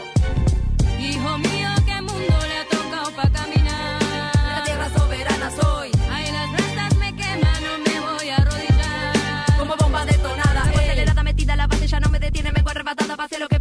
rimando, peleando, pensando, pateando, cortando, poniendo mal duelo. Intentando pisar cada vez más fuerte contra el suelo. No es una excusa, no es un consuelo. Mi punto de vista, autista, egocentrista. Voy echando raíces por la vida y no como turista, ¿oíste? Redes expresivas, comunicativas, vivas. La narrativa activa, compulsiva, me motiva. No vamos a intentar rapear, pero, pero ¿qué es lo que estamos Y menos a esa velocidad. Nos encantó. Qué, qué difícil ha de haber sido para nuestra querida productora tomar la decisión de quitar la pieza y ponerla de fondo ahorita que estábamos viendo a Benito Taibo rapear y acabamos de ver una cosa que pues digo eh, constata la rebeldía que le conocemos pero digo ya así con ese ritmo rapero es otra cosa Para los que nos están escuchando, que pueden hacer el ejercicio de imaginación, de imaginar a, a- de imaginarnos a los tres bailando aquí en la cabina, pero esto nunca pasó. Ah. Actitud María Marta ha visitado varias veces nuestro país, nuestros amigos del Festival Olinca, en- particularmente. José Luis Cruz le ha invitado en varias ocasiones y pues es una artista realmente muy interesante. Estábamos platicando fuera del aire con justa razón que hay muchos motivos para que la ONU lo decepcione a uno. Yo acabo de citar un episodio, el huracán Bolton, en el que un mínimo acto de independencia del secretario general, su resistencia, bueno, no un mínimo tampoco, una resistencia a la invasión a Irak eh, y a las mentiras en relación a, la existencia de armas de destrucción masiva, fue castigada severamente por Estados Unidos.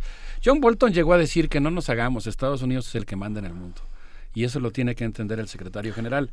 Así que ustedes pueden imaginarse que cuando derriban a Kofi Annan y entronizan a Ban Ki-moon, pues estamos hablando de una selección que atempera la independencia de la ONU. Sin absolutizar, eh, pero bueno, creo que todos tenemos motivos para pensar que la ONU nos ha fallado. Eh, Yo quería, sin embargo, mencionar que no siempre nos ha fallado y hay muchas ocasiones. Y bueno, y que nos falle o no, pues digamos, es una institución que juega un papel muy importante en el mundo. Juega, juega un papel fundamental, hablábamos fuera del aire de, de cómo Kofi Annan, por ejemplo, es una figura que nosotros recordamos y que tenemos en mente y sabemos lo que pensaba, lo que hacía, estaba presente. Y Ban Ki-moon parece una especie de fantasma, una suerte de fantasma extraño que... Sí, yo pienso, por ejemplo, que el papel que jugó la ONU durante los bombardeos a Gaza, pues eh, fue realmente lamentable, ¿no? Si bien dejaron constancia. Bueno, es que la ONU es una institución muy compleja, no es lo mismo la Secretaría General, Sí. que es la que yo creo que hizo un papel lamentable, que por ejemplo la Agencia para Refugiados Palestinos, que desde mi punto de vista pues hizo un papel un tanto mejor. Pero por eso quería yo, eh, digamos, proponer a los universitarios y a los amigos de nuestra universidad que estudiemos la ONU, que estudiemos aquellos casos en los que nos falla a todos, en los que se convierte en un instrumento de dominación y estudiemos también los casos en los que acierta, Sí. porque nosotros deberíamos de tirarle a que acierte, a que juegue un papel como el que jugó en Guatemala.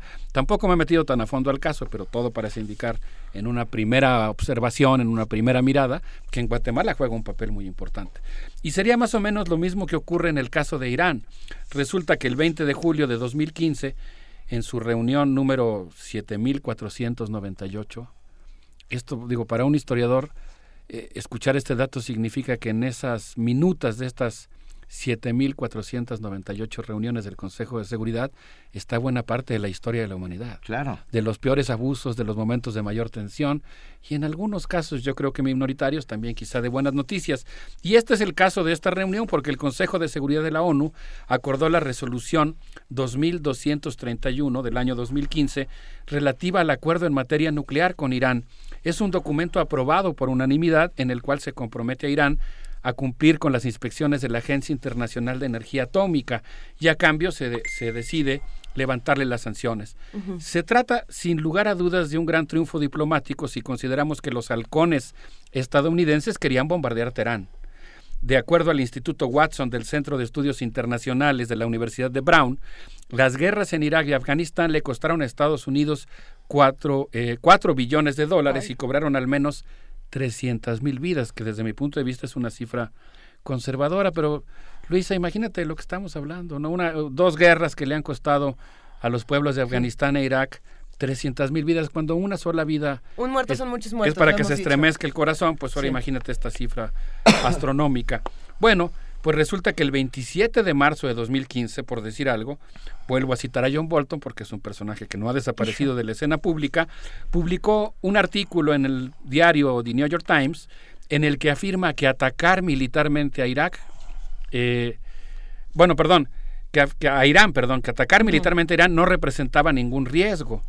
Y esto, eh, incluso él llegó a decir que era necesario bombardear las instalaciones nucleares de Irán en Natanz, en Fordow y Arak. Pero John Bolton fue, según eh, se ha mencionado en diversas investigaciones, alguien que presionó al encargado de la agencia de desarme para que dejara ver que había sospechas de que Irak probablemente estaba produciendo armas de destrucción masiva. Así que en la guerra contra Irak, Bolton eh, es de los artífices de la mentira que intentó justificar la atrocidad que se convirtió, que se cometió contra Babilonia. Y ahora, en 2015, eh, muchos años después, intentaba convencer a los diplomáticos estadounidenses y a los militares de realizar una operación para bombardear ahora Irán, eh, probablemente con ayuda de la, de la Fuerza Aérea Israelí. Y afortunadamente Bolton fracasó. Por eso digo que a veces la ONU, aunque sea quizá en las menos de las veces, puede ser un espacio de negociación y de contención de estos halcones estadounidenses o de, o de cualquier otra potencia que pretendan resolver los conflictos por la vía militar.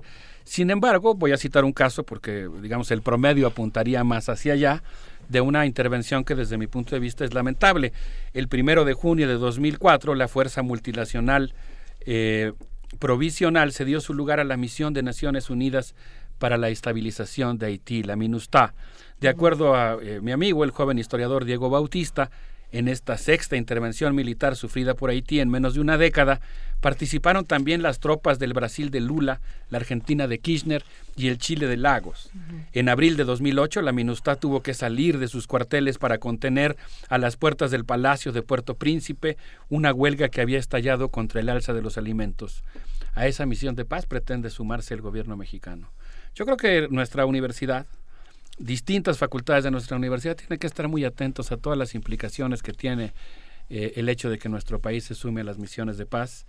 Eh, además con un gobierno como el que tiene actualmente, es un tema que vale la pena discutir, no porque sean misiones de paz son inocuas o, son intrascendentes, y en muchos casos, aunque se llamen de paz, son en realidad, como ocurre en el caso de Haití, auténticas ocupaciones militares que le imprimen un sesgo político al gobierno de ese país. Y por eso yo creo que pues nosotros tenemos que, que pensarlo mucho. Pues a, reserva de si ustedes tienen algún comentario, yo quisiera concluir diciendo que cuando Mafalda cierre los ojos y realice una reflexión sobre el mundo enfermo que requiere de termómetro y medicinas, tendrá mucho que pensar. La ONU ha sobrevivido intermitentemente al intento de cooptarla o convertirla en un dócil instrumento de los poderes fácticos mundiales. A veces ha tenido importantes aciertos, como hemos mencionado aquí al apoyar la lucha del pueblo guatemalteco, y en muchas ocasiones ha cometido errores garrafales o silencios imperdonables, como sería el caso de la ocupación militar en Haití. ¿Cuáles serían pero, las consecuencias de que México se, se, adhiriera a, esta misión? A las misiones de paz de los cascos azules. Eh, habría que discutirlo a profundidad, no quiero dar una opinión apresurada, pero digamos que en términos generales, en muchas ocasiones las misiones de paz son en realidad operaciones militares, ¿no? digamos, operaciones que están encaminadas no solamente a desarrollar tareas humanitarias, sino que implican la ocupación militar de un país para eh, imponer el mandato del Consejo de Seguridad de la ONU. Claro que el presidente Enrique Peña Nieto ha dicho que México solamente participará cuando sea a petición del país. Pero estas misiones humanitarias son muy extrañas. ya como país yo pido la intervención en México de las fuerzas de los cascos azules. Ay, no le hagas. o sea, entiéndeme, entiéndeme lo que quiero decir. O sea, a ver, andamos ofreciendo cascos azules para ir a Kosovo, a Afganistán, etcétera, cuando aquí tenemos una guerra que necesitaría de una fuerza de paz que controlara lo que está sucediendo. Ese es un, eso que tú estás mencionando, que es escalofriante, es justamente uno de los riesgos de este tipo de acciones. Mira, yo pondría un caso. La, la participación de la Marina Mexicana en las tareas de rescate humanitario en Nueva Orleans fue un caso, sin lugar a dudas, eh, importante, es un, es un hecho que nos conmueve. Y lo hicieron y lo hicieron marinos mexicanos. No era, no era una misión de paz de la ONU, es una misión humanitaria. Lo hicieron bien. Lo hicieron muy bien, pero, pero el asunto es que fue una, un primer ejercicio de coordinación de lo que los norteamericanos llaman el Comando Norte que es una eh, pues coordinación de los ejércitos de Canadá, Estados Unidos y México. El terror, el y, terror. ¿Y quién va a cuestionar la ayuda humanitaria a Katrina? Nadie. Nadie. Lo que pasa es que, eh, digamos que camuflajeada como operación humanitaria, que lo es, existe como sustrato, digamos, una Antes de que operación se militar. encima, quiero decir que era una suerte de broma lo que acabo de decir, o sea, Por que, supuesto. que por supuesto, no, no, Escalofriante, eso sí. escalofriante, pero pero si si entramos al juego, estamos eh, absolutamente ah, si entras al juego tienes que jugar las cartas. Esto quiere decir que si México entra en la lógica del Consejo de Seguridad de la ONU, apoya con cascos azules, bueno, pues podríamos tener a los cascos azules en Reynosa. Ahora sí que el que se lleva se aguanta. Exacto. Resumo y reafirmo mi posición. Es un tema muy importante que vale la pena analizar a fondo y no dejarlo pasar así No, como así. no, no, hay no. que discutirlo, hay que analizarlo a fondo y creo que en nuestra universidad hay Sí. muchas comunidades que podrían dar una opinión al respecto y creo que muchos coincidirán conmigo en que es un tema preocupante. Es un tema preocupante. En el nombre de las acciones humanitarias Sí, se, se han cometen- cometido actos atroces de violencia y esto tendría que parar desde ayer, ¿no? Desde antier. La investigación que acabo de citar de Diego Bautista habla justamente de un tema que estuvimos trabajando juntos y con el que él desarrolló específicamente su tesis, que es el caso del, del, eh, militarismo humanitario, eh, que es todo un tema, ¿no? Esta doctrina militar que plantea que te puedes camuflajear para cumplir con tus fines militares de misión humanitaria. No- nos llamó por teléfono Cristina del Castillo, que estuvo aquí por la mañana con nosotros y que fue traductora simultánea en la ONU durante muchos años. La escuché, Eh, me gustó eh, mucho su Estuvo muy bonita. No olvidemos que la ONU está formada por los gobiernos de los países, es decir, la Asamblea General de la ONU hace lo que quieren los gobiernos, no lo que queremos los que no somos gobierno. Esto quiere decir los ciudadanos. Sí. Eh, No, y a veces la comunidad, como cuando vota contra el bloqueo a Cuba, pues o como cuando votó contra el apartheid, que solamente se opusieron Estados Unidos, Israel Sí, hazme. y Gran Bretaña, Qué pues, vergüenza. a veces hasta los gobiernos actúan bien, casi todos. Ah. A veces, no, no siempre, no es el caso No, mayoritario. pues yo les quisiera proponer que nos despidamos escuchando una pieza emblemática de la salsa social de Rubén Blades, que se llama Ojos Azules, Claro. y que nos Ay, recuerda sí. el mundo en Sí, que sí. vivimos. Claro que sí, un Un abrazo. abrazo. Un Gracias, abrazo, Alberto Alberto Betancourt, gracias.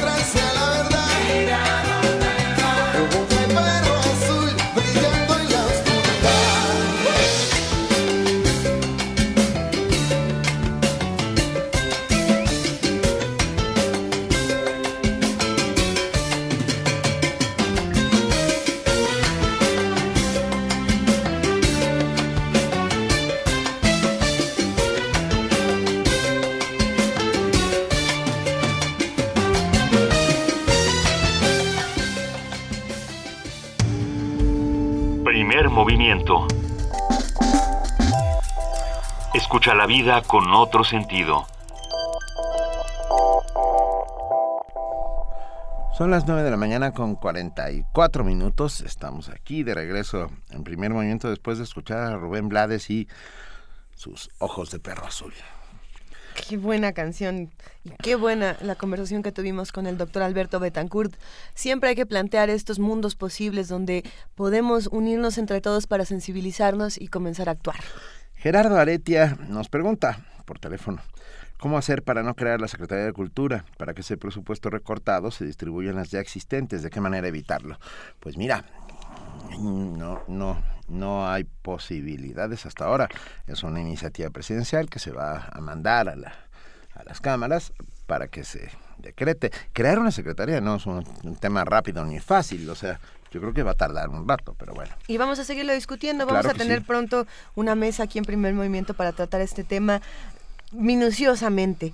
En este momento se encuentra en la línea el doctor Luis de la Barrera Solórzano del Programa Universitario de Derechos Humanos. Esta mañana va a hablar con nosotros sobre este informe del caso Ayotzinapa. Buenos días, doctor Luis de la Barrera, ¿cómo está? Luisa Benito, buenos días, buenos días auditorio de Radio UNAM, Un placer. el mío. El móvil del crimen múltiple de Iguala Cocula aventura el informe del grupo interdisciplinario de expertos independientes, GIEI, pudo haber sido que el quinto autobús, el Estrella Roja 3278, el tercero tomado en la central camionera por los estudiantes, pudo llevar escondido, sin que estos lo supieran, un cargamento de droga, tal vez heroína o dinero. El GIEI sospecha que la agresión se debió a que los narcos y sus cómplices no podían permitir que los normalistas se llevaran ese vehículo con su valiosa carga. Basa su hipótesis en la investigación encabezada por la fiscal federal estadounidense Nicole Kim, de acuerdo con la cual el grupo criminal Guerreros Unidos adapta autobuses de pasajeros con compartimentos para ocultar droga. El IEI desestima como posibles móviles del ataque el de que habría sido una represalia porque los normalistas acudieron a Iguala a reventar un acto del alcalde y el de que los normalistas habrían sido confundidos con el grupo de los rojos, rival de Guerreros Unidos. En efecto, el primer supuesto no es sostenible, no solo porque la represalia habría sido absolutamente desmesurada y demencial, sino porque la llegada de los alumnos a Iguala ocurrió, y así estaba prevista, cuando el acto del presidente municipal ya había concluido. En cambio, el segundo móvil señalado no es inverosímil. En sus disputas, las bandas del crimen organizado perpetran las más crueles atrocidades. Por el contrario, la tesis de que el móvil pudo haber sido la droga o el dinero oculto en el camión presenta una seria fisura. Ninguno de los estudiantes que tomaron y se trasladaban en ese vehículo figura en la lista de desaparecidos. Es decir, ninguno de ellos fue asesinado ni está entre los de paradero ignoto. El IEI relata que policías federales bajaron a los normalistas de ese quinto autobús sin haberles disparado y no les impidieron huir al cerro o refugiarse en viviendas cercanas. Después ordenaron al chofer que siguiera su camino. Arrebatado el camión a los alumnos, ¿qué sentido tenía si el móvil era el que sugiere el GA, asesinar o desaparecer a los que no tomaron ese vehículo ni se trasladaron en él? Me asombra que en las numerosas entrevistas concedidas por los integrantes del GA después de presentar el informe, esa pregunta elemental, mi querido Watson, no se les haya formulado. La atención de los medios se ha centrado en el dictamen asumido por el IEI, que contradice a otros, eh, rendido también por peritos de prestigio internacional, según el cual en el basurero de Cocula no pudieron ser incinerados 43 cadáveres. Esa discrepancia no invalida lo esencial de la llamada verdad histórica de la Procuraduría General de la República. Las víctimas fueron capturadas por la policía municipal, amontonadas en un vehículo, transportadas y entregadas a Guerreros Unidos. Es decir, estos fueron los autores de los crímenes con la complicidad de los policías municipales. Lo verdaderamente inquietante del informe del IEI es el señalamiento de que los militares y los policías federales que se encontraban en Iguala, enterados de lo que estaba sucediendo, no hicieron nada por defender a los agredidos. Esa omisión podría ser también un delito gravísimo.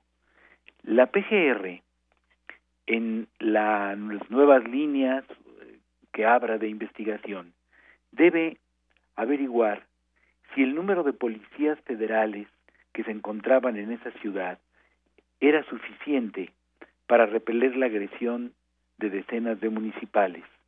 Y por otra, debe indagar lo que ha dicho el general Salvador Cienfuegos, eh, que ha afirmado que el cuartel estaba vacío, pues los soldados habían salido a atender el accidente de una pipa que traía un líquido tóxico y regresaron hasta la noche. Esto seguramente debe estar documentado si así ocurrió.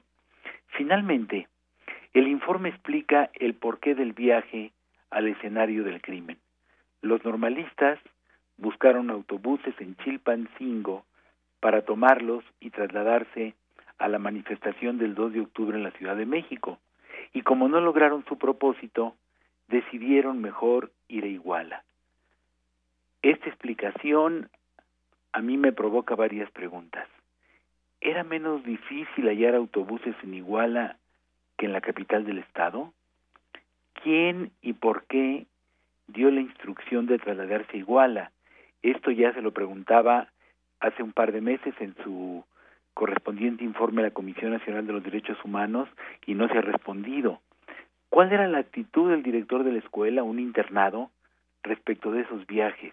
Y finalmente, si para la manifestación del 2 de octubre faltaban seis días, ¿por qué tenían que tomarse autobuses con tanta anticipación?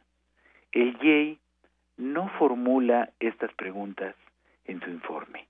Muchas gracias. Ah, nos quedamos pensando. Hay muchas preguntas. Hay muchas, pre- y- Muchas y, y preguntas. cada vez se abren más preguntas. Yo creo que lo que está sucediendo justamente es que nos estamos preguntando todos los días más cosas. Y, ca- y cada vez que surge una nueva eh, línea de investigación, bueno, pues surgen muchas más preguntas.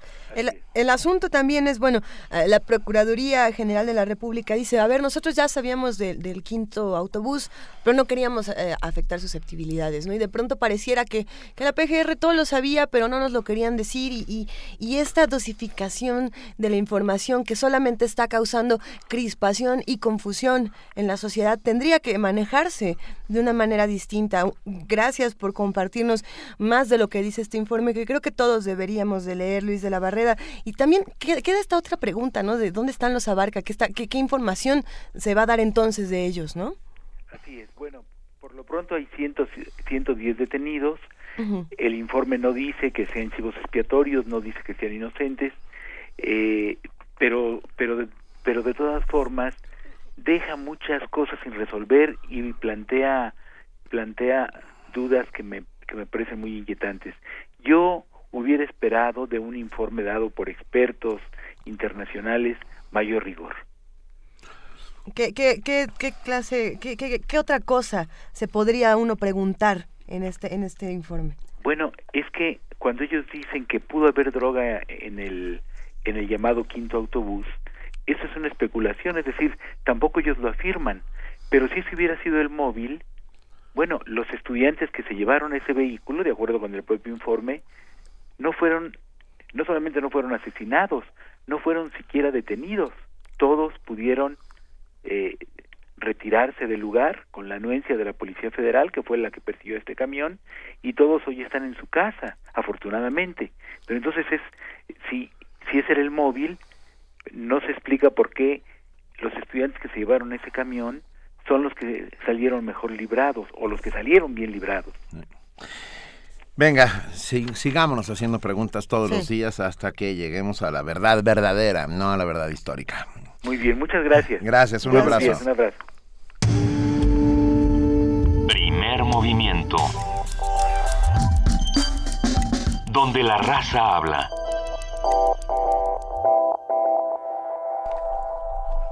Son las 9 de la mañana con 54 minutos. Nosotros seguimos aquí en la cabina de primer movimiento haciéndonos preguntas todos los días y creo que es parte de crear el conocimiento todos juntos. Definitivamente lo que está ocurriendo con, con la situación de Ayotzinapa, que solamente estamos a 16 días de que se cumpla un aniversario, eh, es lamentable ¿no? y creo que se tiene urgentemente que hacer una otra, inve- un- otra investigación, pero, pero ¿qué es lo que nos va a dejar satisfechos? Ya lo platicaremos después. Sí, ah, entró como un aire fresco. Entró un aire fresco a la cabina, cabina. que estaba muy calurosa y No, vaporosa. está- no, yo soy muy feliz, tú. Muy, muy feliz. Luego Mucho, andamos, muy feliz. andamos, Luisa y yo, de suéter y nos dicen, ay, no mueren de calor. Y la verdad es que no hemos encontrado como Homeostasis. oh, la cuevita del oso, iba a decir. Es que llegó aquí a la cabina Vania Nuche para contarnos qué va a pasar hoy en Radio UNAM. ¿Cómo estás, Vania? Muy bien, gracias. Hola a todos. Hoy en Radio UNAM escuchen las voces de la salud a las 12 del día para conocer todos los temas de nutrición alimenticia, hábitos de higiene, enfermedades y medicina. También escuchen Letras al Vuelo. eh, esto es por el 860 de AM, las publicaciones de la Dirección de Literatura de la UNAM a las 5 de la tarde. Intermedios, nuestro programa de análisis y crítica de la realidad a las 8 de la noche y conversación en tiempo de boleros, la serie que recorre la historia del bolero a través de aquellos personajes que han contribuido a su desarrollo. A las 9 de la noche, todos estos programas por el 860 de AM y por el 96.1 de FM los invitamos a que hoy escuchen la retransmisión de Conspiraciones a las 10 de la mañana, una travesía por la historia del arte, la filosofía, la vida de grandes exponentes del pensamiento humano y muchos otros ámbitos de la cultura universal. Más tarde tenemos Tejiendo Género a la una y media de la tarde Hoy comentarán la historia de Laura Méndez de Cuenca, una mujer que fue pionera en la introducción de los más modernos sistemas de educación preescolar en México, también editora y escritora. Si quieren conocer más, no se pierdan Tejiendo Género a la una y media de la tarde. Miocardio, la génesis del sonido a las 3 de la tarde. Y por la noche, jazz francés a las 8 de la noche. Disfruten de una amplia gama del jazz de artistas franceses y también comentarios acerca de su trabajo en este género.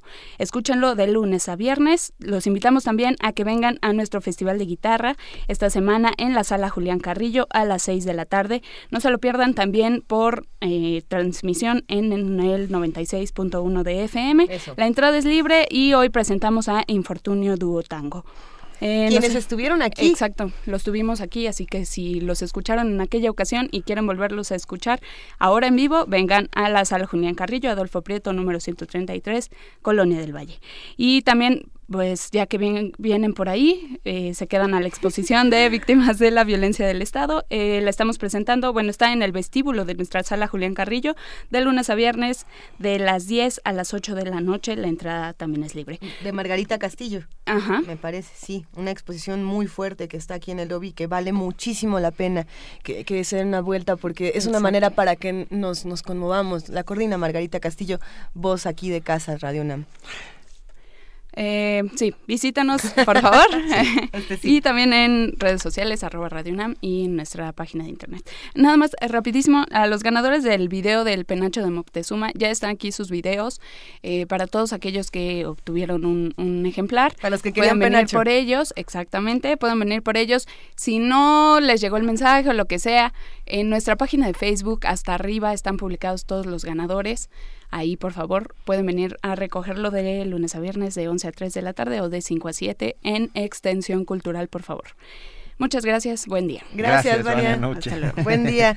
Ya nos vamos. Ya nos vamos. Gracias a todos los que han hecho posible el primer movimiento. Un beso a Juana Inés de esa, que mañana está aquí, por supuesto, como siempre. Gracias a ingenieros, a producción, Coordinación de invitados. invitados, información, redes sociales, servicio social, todos los que hacen posible primer movimiento. Esto fue justamente. ay, gracias, perdón, Luisa Iglesias. Gracias, querido Benito Taibo. Esto fue Primer Movimiento. El mundo desde la universidad.